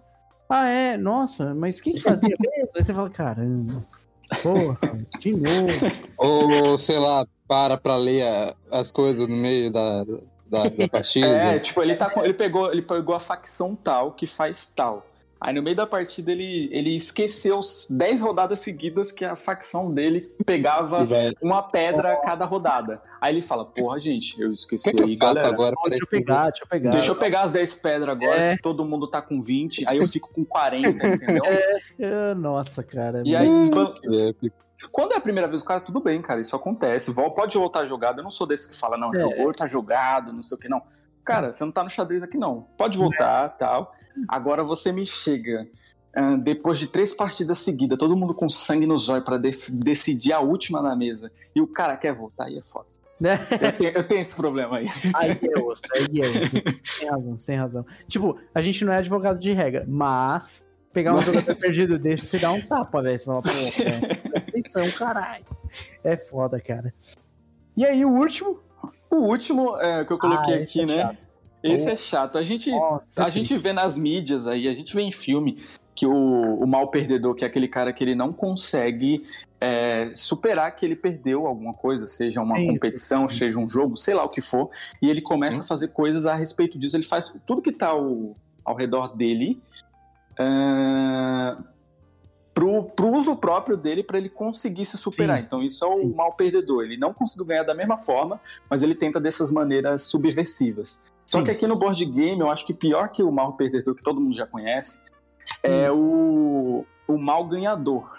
Que é, é, o cara que ganha e ele tira a roupa, roda a roupa, passa a roupa suada na cara de todo mundo. Assim, Aê, caralho! Ganhei, porra! Tem, tem, tem. Esse cara é, é Mas chato, são vitórias seguidas. É. Sim. Quando são vitórias seguidas. Isso geralmente dói. acontece com o Euro. Euro é um jogador muito complicado. É verdade. Eurogamer. É um jogador muito complicado. Porque Cara, você passa horas fazendo continhas mentais na sua cabeça para conseguir mais pontos que o outro, fazendo ações ali. Você tentou, você se esforçou, só que, só que o cara ganhou de você por um ponto. Ele se levanta e fala: Toma aqui, caralho, é, ganhei, porra! É. Aí ele bate a mão na, na, mesa assim, ó. Pá, pá, pá! Nossa, você cara. fica, calma, cara. Isso aí, cara, isso aí tem muito do. Em, em truco, tem muito mal ganhador. Sim. Os caras é fudido nisso. Ó, Isaac, se você estiver ouvindo isso, ó, vai tomar no cu. Um salve pra você, mas você, você é um mau ganhador. É, você é mano. péssimo. Mano, mas tem. É, assim, sempre maus ganhadores ah, vêm desde, sei lá, da onde. Era as primervas, né? É, exatamente. Nasceram, quando nasceram os jogadores, nasceram os maus ganhadores juntos, porque, cara, os caras. É, é, normalmente é sinal de jogador muito competitivo. Sim, sim. É o que a gente vê em Eurogame, né? É, exatamente. Eurogame, realmente, a galera é mais snob e tal, e porque eles são bem competitivos, né? E, pô, o jogo é inteligente, né? É um jogo mais cabeçudo, então você tem que pensar mais. E quando você que ganha. As suas capacidades é... que vai te dar a vitória. É incrível, é incrível. Quando você ganha, você fica realmente, porra, eu consegui. Mas tem os caras que gostam de. Que, é. Nossa, exagera. Eu, eu sou um pouco de mal ganhador, porque assim, é.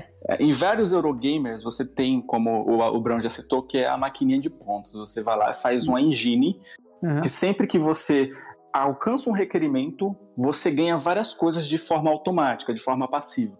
Quando uhum. isso está acontecendo em, em, euros comigo, geralmente em euros de cartas, que eu gosto bastante uhum. de euros de cartas, eu fico tão animado, mas tão animado que eu fico tipo, ah, é, tô conseguindo. Só que aí no final eu perco. é no meio da partida, eu fico ameaçando todo mundo. Eu falo, ó, galera, vocês, a gente ainda tá na segunda rodada dá tempo da gente começar uma nova, porque essa aqui vocês já perderam. Na é, segunda rodada eu já tô de Só que eu tá perco. Só que eu perco. Aí porque eu acho que eu me divirto mais no euro fazendo a coisa acontecer, fazendo essa roda girar, sim, sim, sim, do que ganhando por si só. Eu, eu fico muito empolgado quando uma coisa começa a acontecer, uma coisa ativa a outra, uma ação meio que é uma cadeia, né? Vai derrubando uhum. outra e outra e outra, e eu acho muito foda isso. Porra, com só certeza. que essa nem sempre dá certo, às vezes o cara tá calado fazendo a dele, eu tô só atrapalhando ele e ainda eu perco. E aí o cara olha pra minha cara e fala: Toma, trouxa. Caraca, velho. É, olha isso, eu não sabia que tu era um ganhador desse nível, não, cara. Não, eu não ganho nada, eu fico só. É, então. Eu fico só, aê, toma. Não, mas é, é competitividade extrema, né? Mas assim, cara, normal tipo, em algum momento da nossa vida a gente acaba sendo um pouco competitivo. Tem um jogo que ativa esses gatilhos em alguém. O cara pode ser um, um, um monge, um monge. Ele vai achar um vai board um game jogo. que. Com certeza, com certeza. É o que eu adoro dos jogos de tabuleiro também é isso, né? Ele desperta algumas características das pessoas.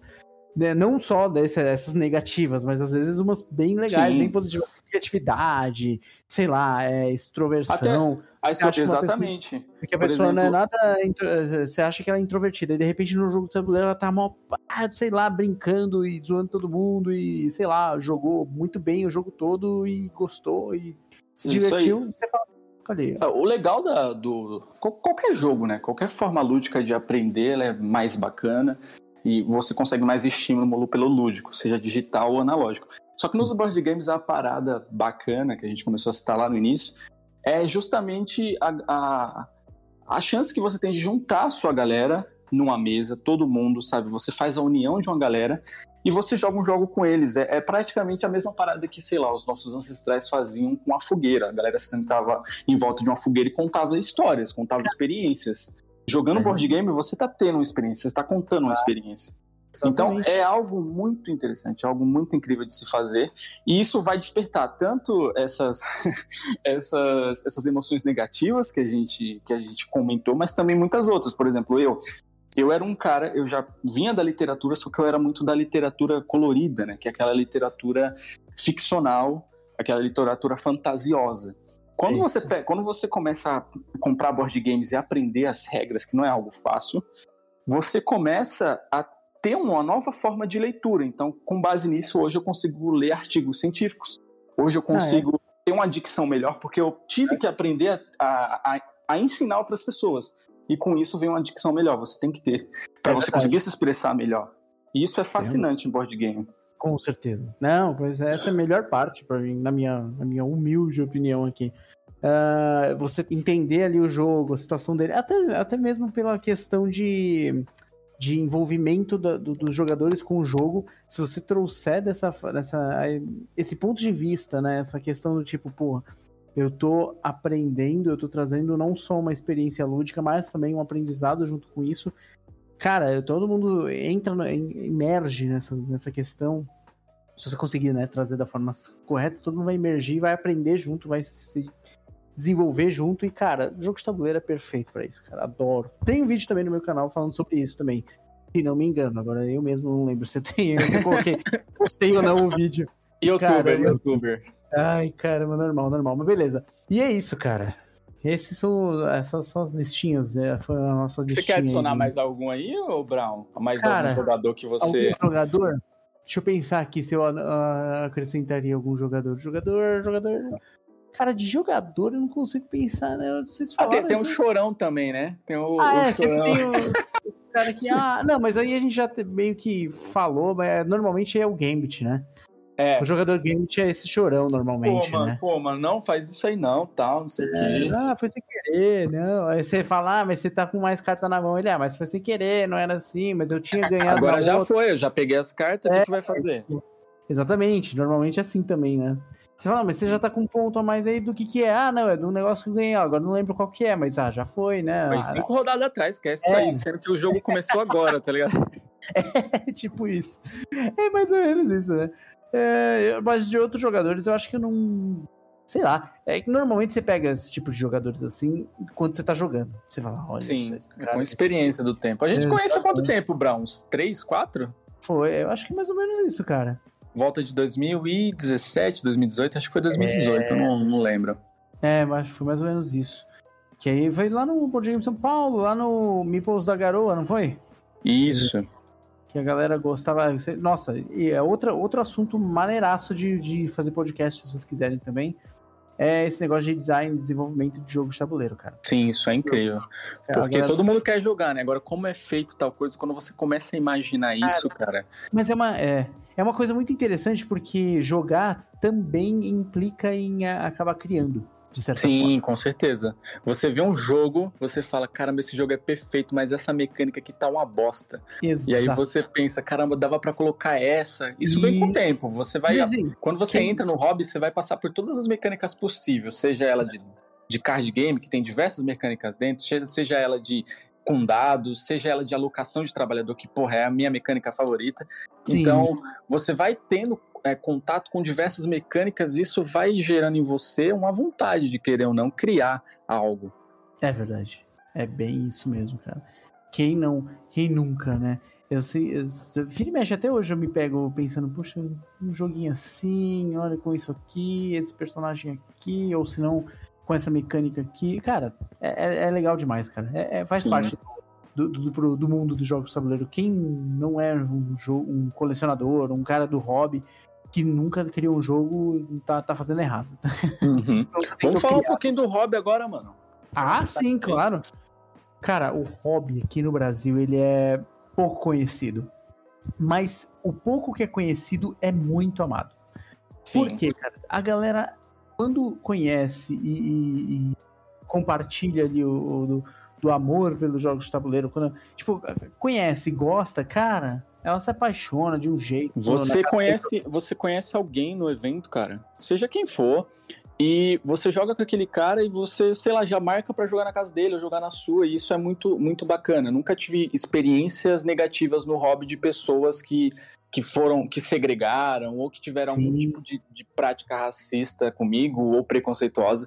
Não, dentro, dentro das mecânicas, como a gente falou aqui, tem sim, mas entre pessoas, esse não é ah, o é. foco, entendeu? Não, com certeza, isso, com certeza. Isso é muito interessante, assim, sabe?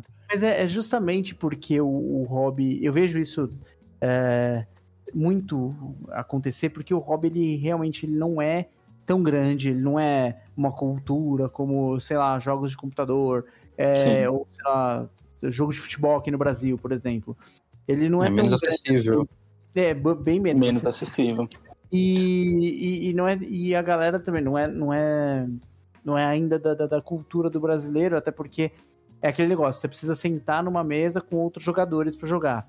O Sim. brasileiro, ele não tem essa mania porque se ele vai sentar numa mesa, ele quer ou jogar conversa fora, dar risada, beber e sei lá. Assistir um futebol, um Fórmula 1. Vai pra vala. Assistir, assistir um animezinho que hoje tá bem disseminado aqui. É, o anime já tá mais do que jogo de tabuleiro.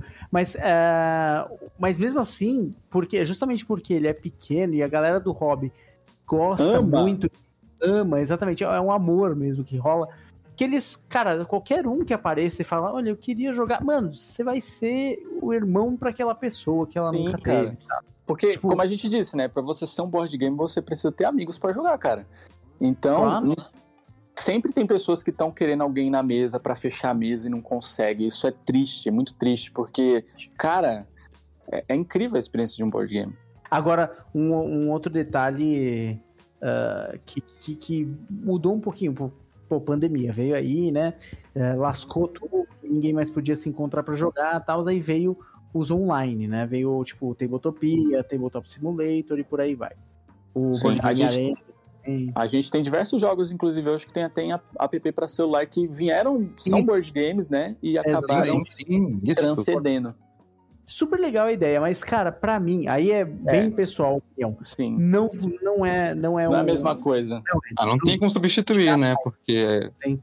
Cara, o tato de você pegar na carta, o, entre você o dilema chamar o, entre você chamar o cara de filha da puta porque ele não trocou com você três ovelhas por duas pedras e você só e você só mandar a solicitação no digital, não é a mesma coisa, é, cara. É, exatamente. O cara tá no meio da mesa assim com você e você tá xingando ele, é muito bom. Mentira. Exatamente. exatamente.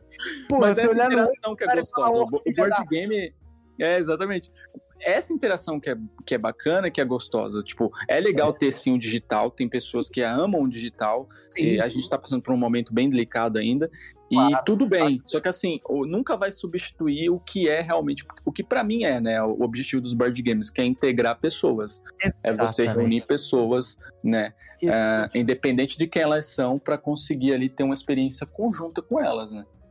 Claro, com certeza. Então, é, hoje no Brasil é exatamente esse cenário. Ô, Hoje... eu queria te fazer uma pergunta. Ah. A respeito do hobby em si, você acha que ele é um hobby elitista? Hum, cara, não. Não é. Oh. Assim. Ó. Oh. Vamos lá. É, como você, como você me foi bem literal na tua pergunta, o hobby em uhum. si, ele não é. O problema é que por conta da, da do, do, como é que eu posso dizer, da facilidade de acesso que não é fácil, né? O do nível de acessibilidade ao, ao, ao material principal que é o jogo, não ser tão fácil assim. E, obviamente, vivemos num país capitalista tal, né? E, e, as empresas têm lá o jeito delas de, de, de ganhar dinheiro, de fazer, fabricar uhum. o jogo, tem custos, blá, blá, blá, blá, ok. Uh, acaba saindo muito. É um hobby caro. É um Sim. hobby caro. Então, que assim, é, por mais que as pessoas que estejam no meio amem e, e sejam 100% assim, integrativas, para aquelas pessoas aceptivas demais, você fala, não, vem, vem para minha casa, vamos jogar, não vem aqui, me dá um abraço aqui, bora jogar um... Um, um, um Catan e se matar. E se matar e foda-se, me dá um abraço, mas eu vou te xingar porque você não trocou ovelha comigo. É. é por mais que isso seja verdade, é que infelizmente o acesso a alguns jogos não é, justamente porque não é tão difundido, ele uhum. acaba sendo mais difícil e isso torna o hobby um é pouco É mais gourmetizado, mais... né? Gourmetizado. Porque assim, é a, a, gente se conheceu há três anos, por exemplo, se a gente Sim. pega o cenário... Claro que a gente não pode fazer essa, essa comparação porque ela é um tanto... É, injusta, até porque qualquer produto daquele ano pra cá é, uhum. ele aumentou exponencialmente. A gente pode ver isso em alimentos, a gente pode ver isso em serviços, a gente pode ver isso em qualquer tipo de insumo ou produto de consumo. Mas assim, na época que pelo menos eu te conheci, que eu me lembre assim, mais ou menos, é, eu lembro que saíam, por exemplo, a gente tinha duas, duas editoras que eram bem fortes, né? Era, era a Galápagos e eu acho que a, a Devir na época, eu não lembro certo. E Sim. a gente tinha algumas editorazinhas que lançavam um jogo a cada seis meses e tal. Então, uhum. por, por, por, por mês, a gente tinha, sei lá, um lançamento, três lançamentos. Hoje a gente tem 20 editoras, acho que 20 editoras se contar. Mas, Depois eu vou contar lá na Ludopédia. A gente tem 20 editoras produzindo um jogo por mês. Isso dá 20 jogos por mês, cara. Uhum. E é muito difícil você manter uma coleção dessa. Você tem que chegar no final do mês, você tem que separar para suas contas e você tem que separar um dinheiro para você comprar um jogo, você tem que escolher entre 20, entendeu? Não dá para você ter tudo hoje. E, é. e, o interessante é porque tem muita produção. Isso é incrível. Eu Sim. super eu super apoio isso, porque a gente tem muita diversidade hoje. Antes, se eu quisesse jogar alguma coisa, era ou, ou, era, ou era coisa da Grow, né? É, é verdade. ou uns Ameritrashzinhos da, da, da, da Galápagos, né? Ou se não, um pesadão da Devi que já era caro. Hoje a uhum. gente tem uma caralhada de jogo aí e isso é ótimo, só que assim, é muito difícil acompanhar, é muito difícil. Com certeza, não. Hoje em dia, com, como você disse, são quase 20 editoras. Assim, nem todas estão, elas são editoras, mas elas estão produzindo jogos assim pro pessoal do hobby. Às vezes, assim, elas produzem coisas para o mercado aberto mesmo. Sim. Por exemplo, tem a Game. Como é que é o nome dele? Game Office. Game Office. A Grow, por exemplo, é uma que já não tá mexendo muito com jogos de tabuleiro, mas jogos mais gerais mesmo. São joguinhos assim, tipo, que você vai encontrar numa re-rap e tal, que é jogo pra Uhum. criança.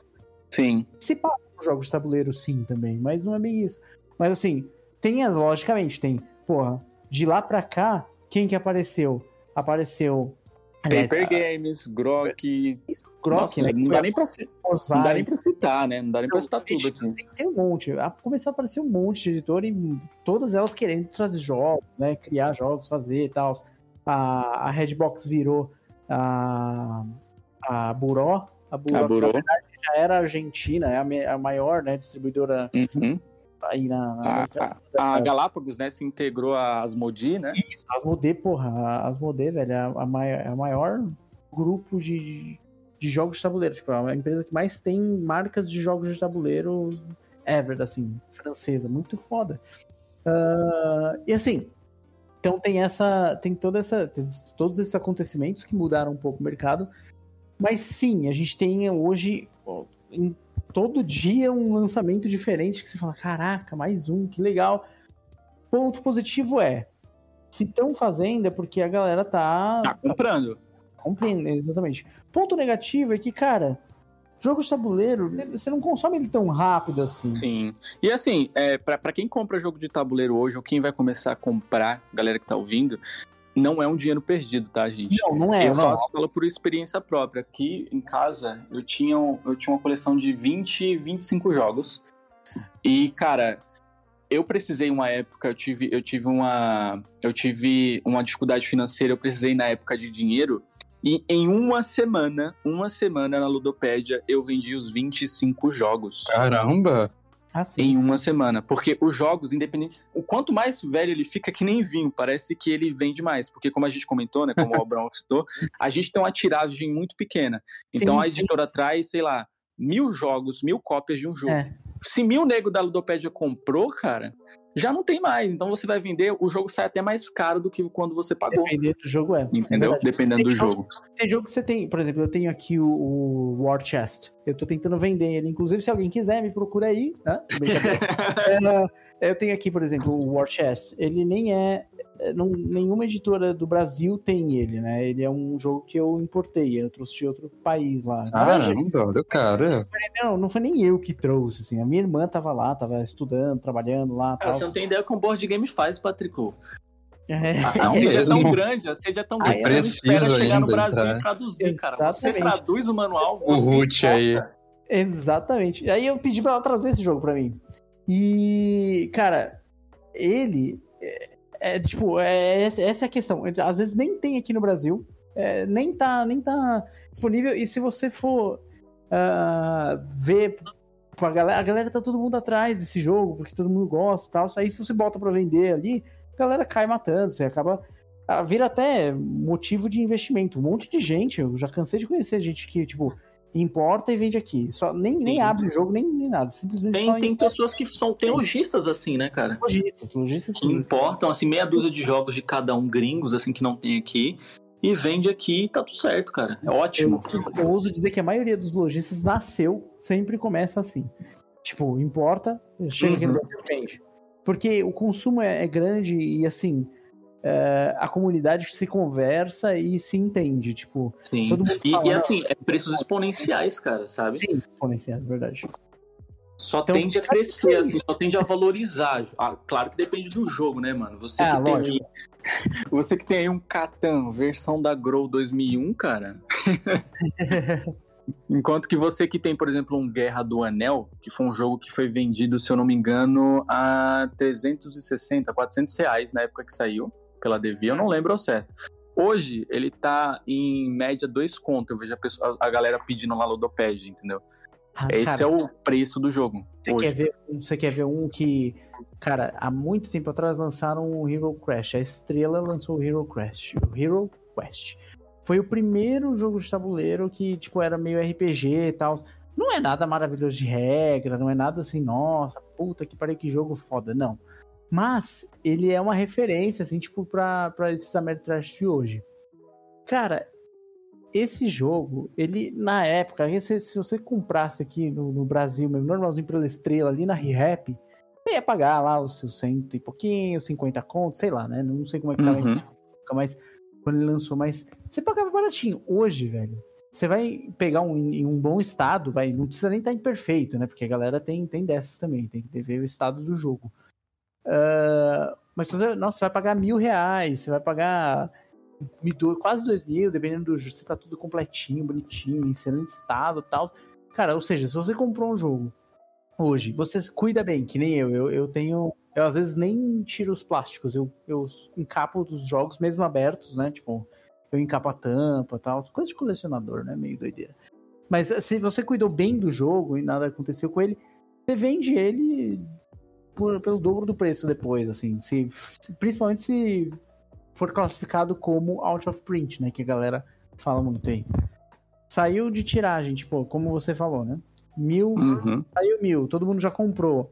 Depois passou um bom tempo, a editora falou: não, não vou mais imprimir esse jogo, não, era só aquilo. Nossa, o jogo. Nossa, pronto. Você tem ouro na mão e não sabe aí na sua casa. Exatamente, exatamente. É, mano, é- é- E assim, é, uma parada legal também, é, para quem compra jogos e para quem vende, assim, é, e pro hobby em geral, né? A gente tava falando sobre como a galera é bacana. E isso também, em- é, isso também é, reflete é, na galera que tá comprando o jogo, na galera que tá colecionando. É, eu tinha, eu conheci pessoas quando eu vendia jogos, eu trocava, que eu falava, cara, eu só vou poder ir no correio na semana que vem, é, embalar seu jogo e, e levar e, e mandar para você. Uhum. Ele falava, cara, de boa, vou mandar o seu hoje. E tá tudo certo, os caras. Eu nunca tive nenhum problema com isso. Todo Ah, mundo um caráter, assim, muito Ah, bacana. não, assim, de- sim, com certeza. é Parece muito outro da hora. Eu mandava sem medo o jogo porque eu sabia que o jogo que o cara me prometeu, ou o valor que ele ia me pagar no jogo, ia chegar. Não tem essa de mau caratismo no hobby. Isso é muito Sim. bacana. Não, cara, é bem isso. né? Parece até outro país quando você tá falando de jogo de tabuleiro aqui no Brasil. A galera realmente é, age de outra forma. Como eu disse, né? Por, pelo, eu acho que por conta do hobby ser pequeno, a gente ainda tem esse, esse digamos assim, luxo de Uhum. poder falar que, porra, é, é um hobby seguro, é um hobby tranquilo. Não é que Sim. nem um futebol.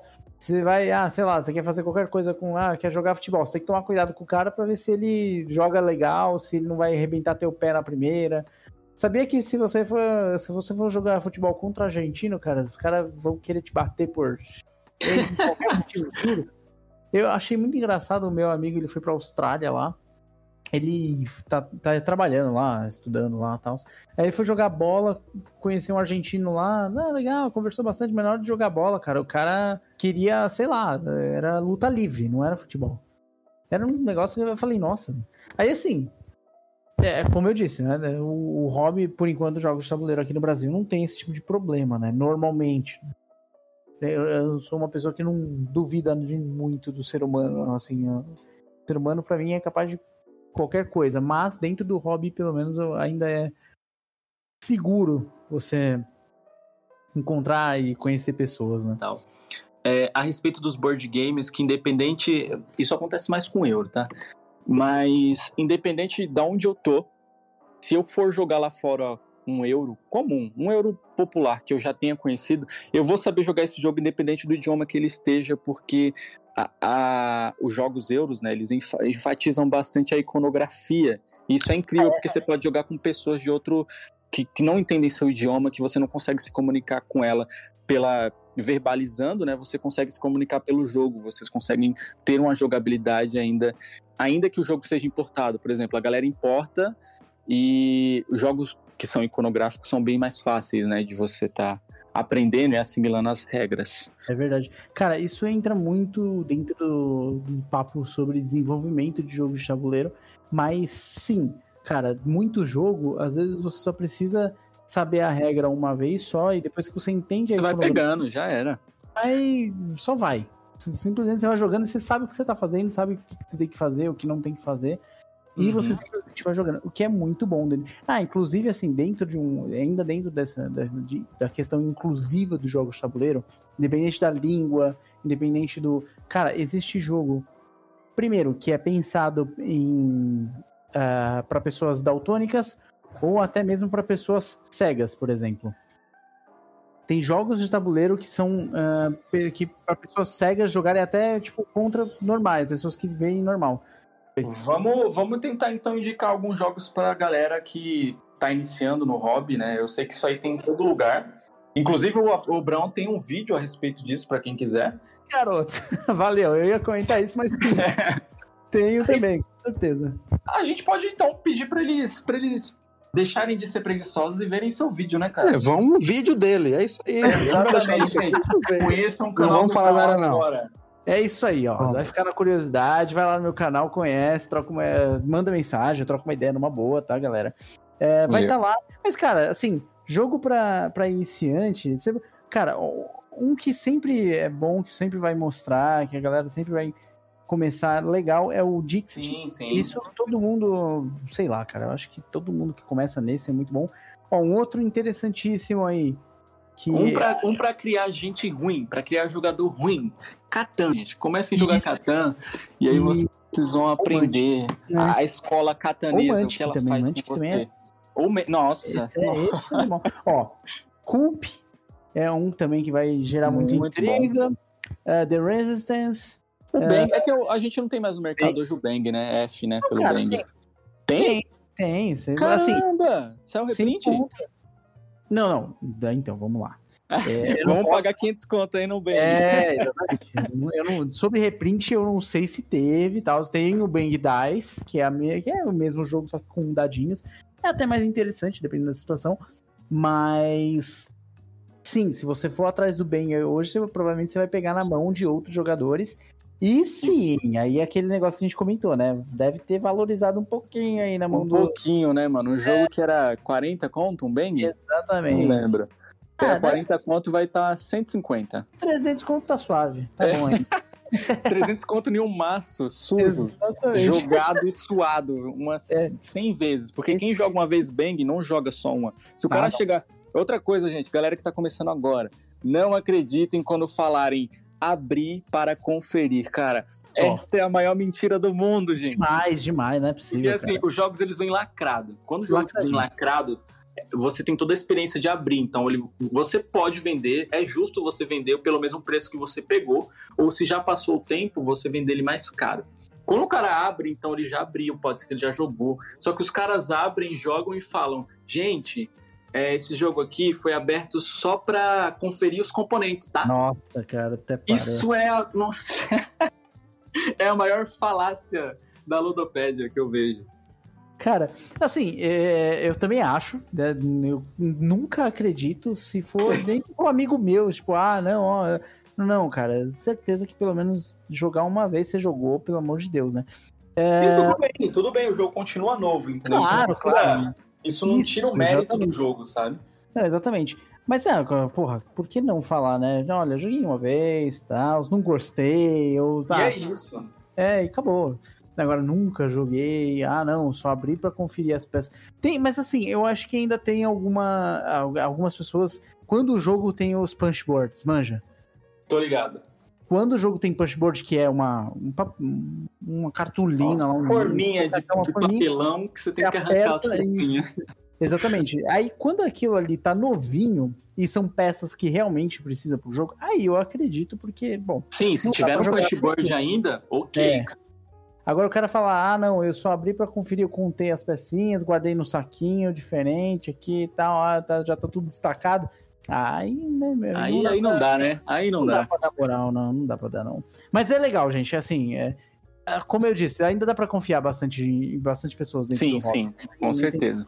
É, é, isso, né, gente? Se vocês se é, identificaram com, com, com esse hobby, com tudo, com tudo que a gente citou dele, tantas coisas boas quanto ruins, cara, ele tá aí, tá em todo lugar, é só você procurar. Eu, eu é, recomendo você ir na Ludopédia, que hoje é o nosso portal. É. Tem outros, né? Tem, tem outros portais para compra e tal. Sim. Só que a Ludopédia é o portal mais completo para você achar as suas. Todas as necessidades que você precisa para começar nesse mundo, tá? Sim. O que falta, o que falta hoje na Ludopédia é só tipo uma Neuza, sabe? Uma, uma moça, uma moça digital para falar: "Oi, você é novato? Deixa eu te ajudar aqui". É não. É verdade, é verdade. Então, A Ludopad é bem completa porque você não vai comprar só de loja, você vai comprar de jogadores também. Então, Sim, você vai, tá, você vai estar tá ouvindo opiniões de outras pessoas, é... isso é muito interessante. Isso é muito bom. Você ter o jogo na sua loja e, e ter uma e ter ali, ah, é bom, ah, cinco estrelas, é ok. Agora, você ter um, uma comunidade de 500 pessoas que compraram o jogo falando que o jogo é excelente, poxa, isso é incrível. É, é verdade, é Criando review para contar como foi a experiência, isso aí é... dá um hype, um hype é gigante. É muito bom, é muito bom. A Ludopad, ela trabalha bem nesse sentido, cara. É, a nossa, é o nosso board game geek é, brasileiro. Isso, exatamente. É muito bom, cara. Uh, e é isso aí. A gente, é assim, ah, vou deixar mais uma, uma dica aí, então, já que você falou, ó, pra procurar jogos, né? Se você quer achar, o, quer comprar o jogo, quer saber a opinião do jogo, quer saber alguma coisa sobre o jogo, vai lá na, na Ludopédia, show. Se você, ah, vou comprar de uma loja e tal, você acha que você vai, acaba, prefere comprar lacrada de uma loja, show de bola também, você procura o jogo na... Compara, Crash? Não, não. Compara jogos. Mudou o nome, mano. Mudou o nome? Era Price Quest antes, pô. Se você é, colocar ainda hoje no Quest, Google, sim, sim, aparece, sim. muito bom. Então, então, exatamente. Nossa, isso era melhor, cara. Antes era Price Quest, a galera fazia um bom trabalho, só que era independente, o cara se ferrava sozinho lá para fazer o negócio e ele acabou vendendo, acho que o domínio lá. E agora tem o, é o Compara Jogos. Isso. Compara Jogos, ele vai fazer o trampo de achar qualquer a loja mais barata, mais. É o busca-pé de board game. Coloca o jogo que você quer, vai aparecer vai aparecer o preço que ele tem em métrica dos meses que ele foi vendido, quando que ele estava mais barato, quando que ele estava mais valorizado. Vai aparecer lá também as, as lojas, como o Brown disse, né? A mais próxima à sua casa ou a mais uhum. barata, você decide. É, isso aí, cara. Fica, fica à vontade lá. Eu sempre recomendo. Sempre que alguém me pergunta, eu falo, não, dá uma olhadinha lá que você compra da loja direto e. E já cara, era. Já é isso aí então, Brown. É isso aí, meus Gostaria queridos. Gostaria de mandar um, um salve para alguém? Cara, eu quero mandar um salve pra toda a minha família, pro meu pai, pra minha mãe e. Mentira. Cara, eu só quero mandar Mentira, um salve. Mentira, não quer mandar um salve pra família. Não, não, não. não ouvindo aí, né, gente? Ele, ele, joga board game com vocês, mas ele não gosta de vocês. eu já vejo todo dia, não aguento mais. Mentira. Meu Deus. Não, porra, não, brincadeira. Não, obviamente, né? Pra família a gente sempre manda aquele salve, aquele abraço delicioso, mas, cara, especialmente eu, eu quero dizer um, um galera do, do hobby, velho, tamo junto. Vamos jogar, vamos, vamos difundir aí. Não desistam do sonho. É, não desistam do sonho. Pandemia já acabou, aliás, vai acabar, né? Tamo aí, né? Na luta. Tá caro, mas, tá, mas dá pra alugar. É, é, exatamente, cara. Dá, a gente dá um jeito. Só sai com, com quem é vacinado, pô. Se, é, sai da carteira de vacina da pessoa e simplesmente chama pra jogar. Exatamente. Cara, vamos, vamos resistir, vamos nessa, vamos jogar o jogo de tabuleiro aí, vamos nos divertir, vai ser show de bola. Com certeza o Hobby tem muito a oferecer. Para quem não conhece também, cara, vai atrás, eu juro, você não vai se arrepender. É uma chance, você não vai se arrepender, Sim. você vai achar, você eu, pode ser o cara é um investimento que tem sua vida toda. Familiares. Você vai achar. Cara, deixa eu só falar um outro negocinho, um outro detalhe. Uhum. Minha irmã, ela é psicóloga. Uh, e eu e ela, a gente sempre vem conversando sobre a terapia, o uso de jogos em terapia. Ela Sim, eu vi isso no seu canal. Você viu? Ah, muito obrigado. Então, gente, pô, não sei. Tem, cara tem uma tem... base científica pra falar. Exatamente. E, e, cara, hoje na pandemia rolou, né? Pô, a gente presa em casa tal. Às vezes até pais com seus filhos não sabiam muito o que, o que acontecia, como fazer, como lidar com a criança, porque ela tava muito presa, ela não tava se sentindo bem. Cara, jogo de tabuleiro pode salvar a tua vida, cara. A vida de quem aí tá, tá precisando, tá alguma, precisando de alguma novidade, alguma coisa diferente na, na vida, um momento diferente, mas divertido. Jogo de tabuleiro. Lúdico. É, com certeza. É, lúdico é que um monte de coisa pode ser lúdica. Até brincar de pega-pega, porra, adorava. brincar de pega-pega é lúdico, tá ligado? Mas jogo de tabuleiro, ele é um lúdico que pode te uh, ajudar em vários campos da, da, da, da, sua vida, cara. Não só na diversão. Como tá escrito lá no meu, tá nos vídeos do meu canal, ele tem esse potencial aí de ajudar uh, até mesmo pessoas com TDAH, problemas de memória, sei lá, me ajuda pra caramba também no meu dia a dia a lidar com algumas coisas. Cara, é, jogo de tabuleiro é perfeito para tudo. Então, fica aí essa mensagem para vocês. Ô, Brown, valeu aí, cara. Muito cara, obrigado por nossa, ter participado. Muito obrigado pela participação. Eu é que agradeço, cara. Foi show de bola esse convite aí. Não estava esperando, mas foi super oh. divertido, cara. Sim. Cara, mais motivado último, Eu gostaria jogar. de mandar um salve aí. Patrick, quer mandar um salve? Vou mandar o meu primeiro. Eu vou mandar Manda um salve para uma pessoa que é muito querida para mim, uma pessoa que eu sou muito fã do trabalho dela dentro do rock. De mim, assim. Mesmo que ela tenha, ela tenha parado com o canal dela, é uma pessoa que é excelente também. Eu acredito que o Brown conhece, ele já participou de alguns eventos. A gente já viu ele em alguns eventos, eu acredito. Hum. Que é o Alan Farias, cara. Um salve pro ah, Alan Farias. Ele é muito foda, cara. Tive ele, vários... pra mim, é, é, o board game modelo, cara. Muito bom, muito bom. Ele é dando ele... direto ao ponto, para quem quiser também, além ah, é, aí do, do, do Life Players, direto ao ponto também é um ótimo canal. Canal, sim, com certeza. Recomendo demais, cara. Ele é muito bom. Ele faz os melhores reviews, assim, eu sempre assistia, cara. É isso? Agora, é isso. Bom, deixa eu ver. Não tem ninguém porque queria dar um salve. Deixa eu ver. Dá um salve pra Havaiana, porque esse episódio deu trabalho. Boa sorte. É, Havaiana, duas horas aí pra, pra duas horas aí ser ótimo, hein? Bruto Coitado do vídeo, Havaiana. Foi mal, velho. Um beijo. Uma, uma partida de board game, né, mano? Ah, claro. Sim. Vamos marcar. Dá pra marcar. enquanto, enquanto ele edita. Ao mesmo tempo. Bom, assim a gente encerra mais um episódio fantástico de Otaku. E é isso aí. Falou. Até o próximo. Até o próximo. Falou, é. valeu, galera. Nós. Uh! Pronto, acabou.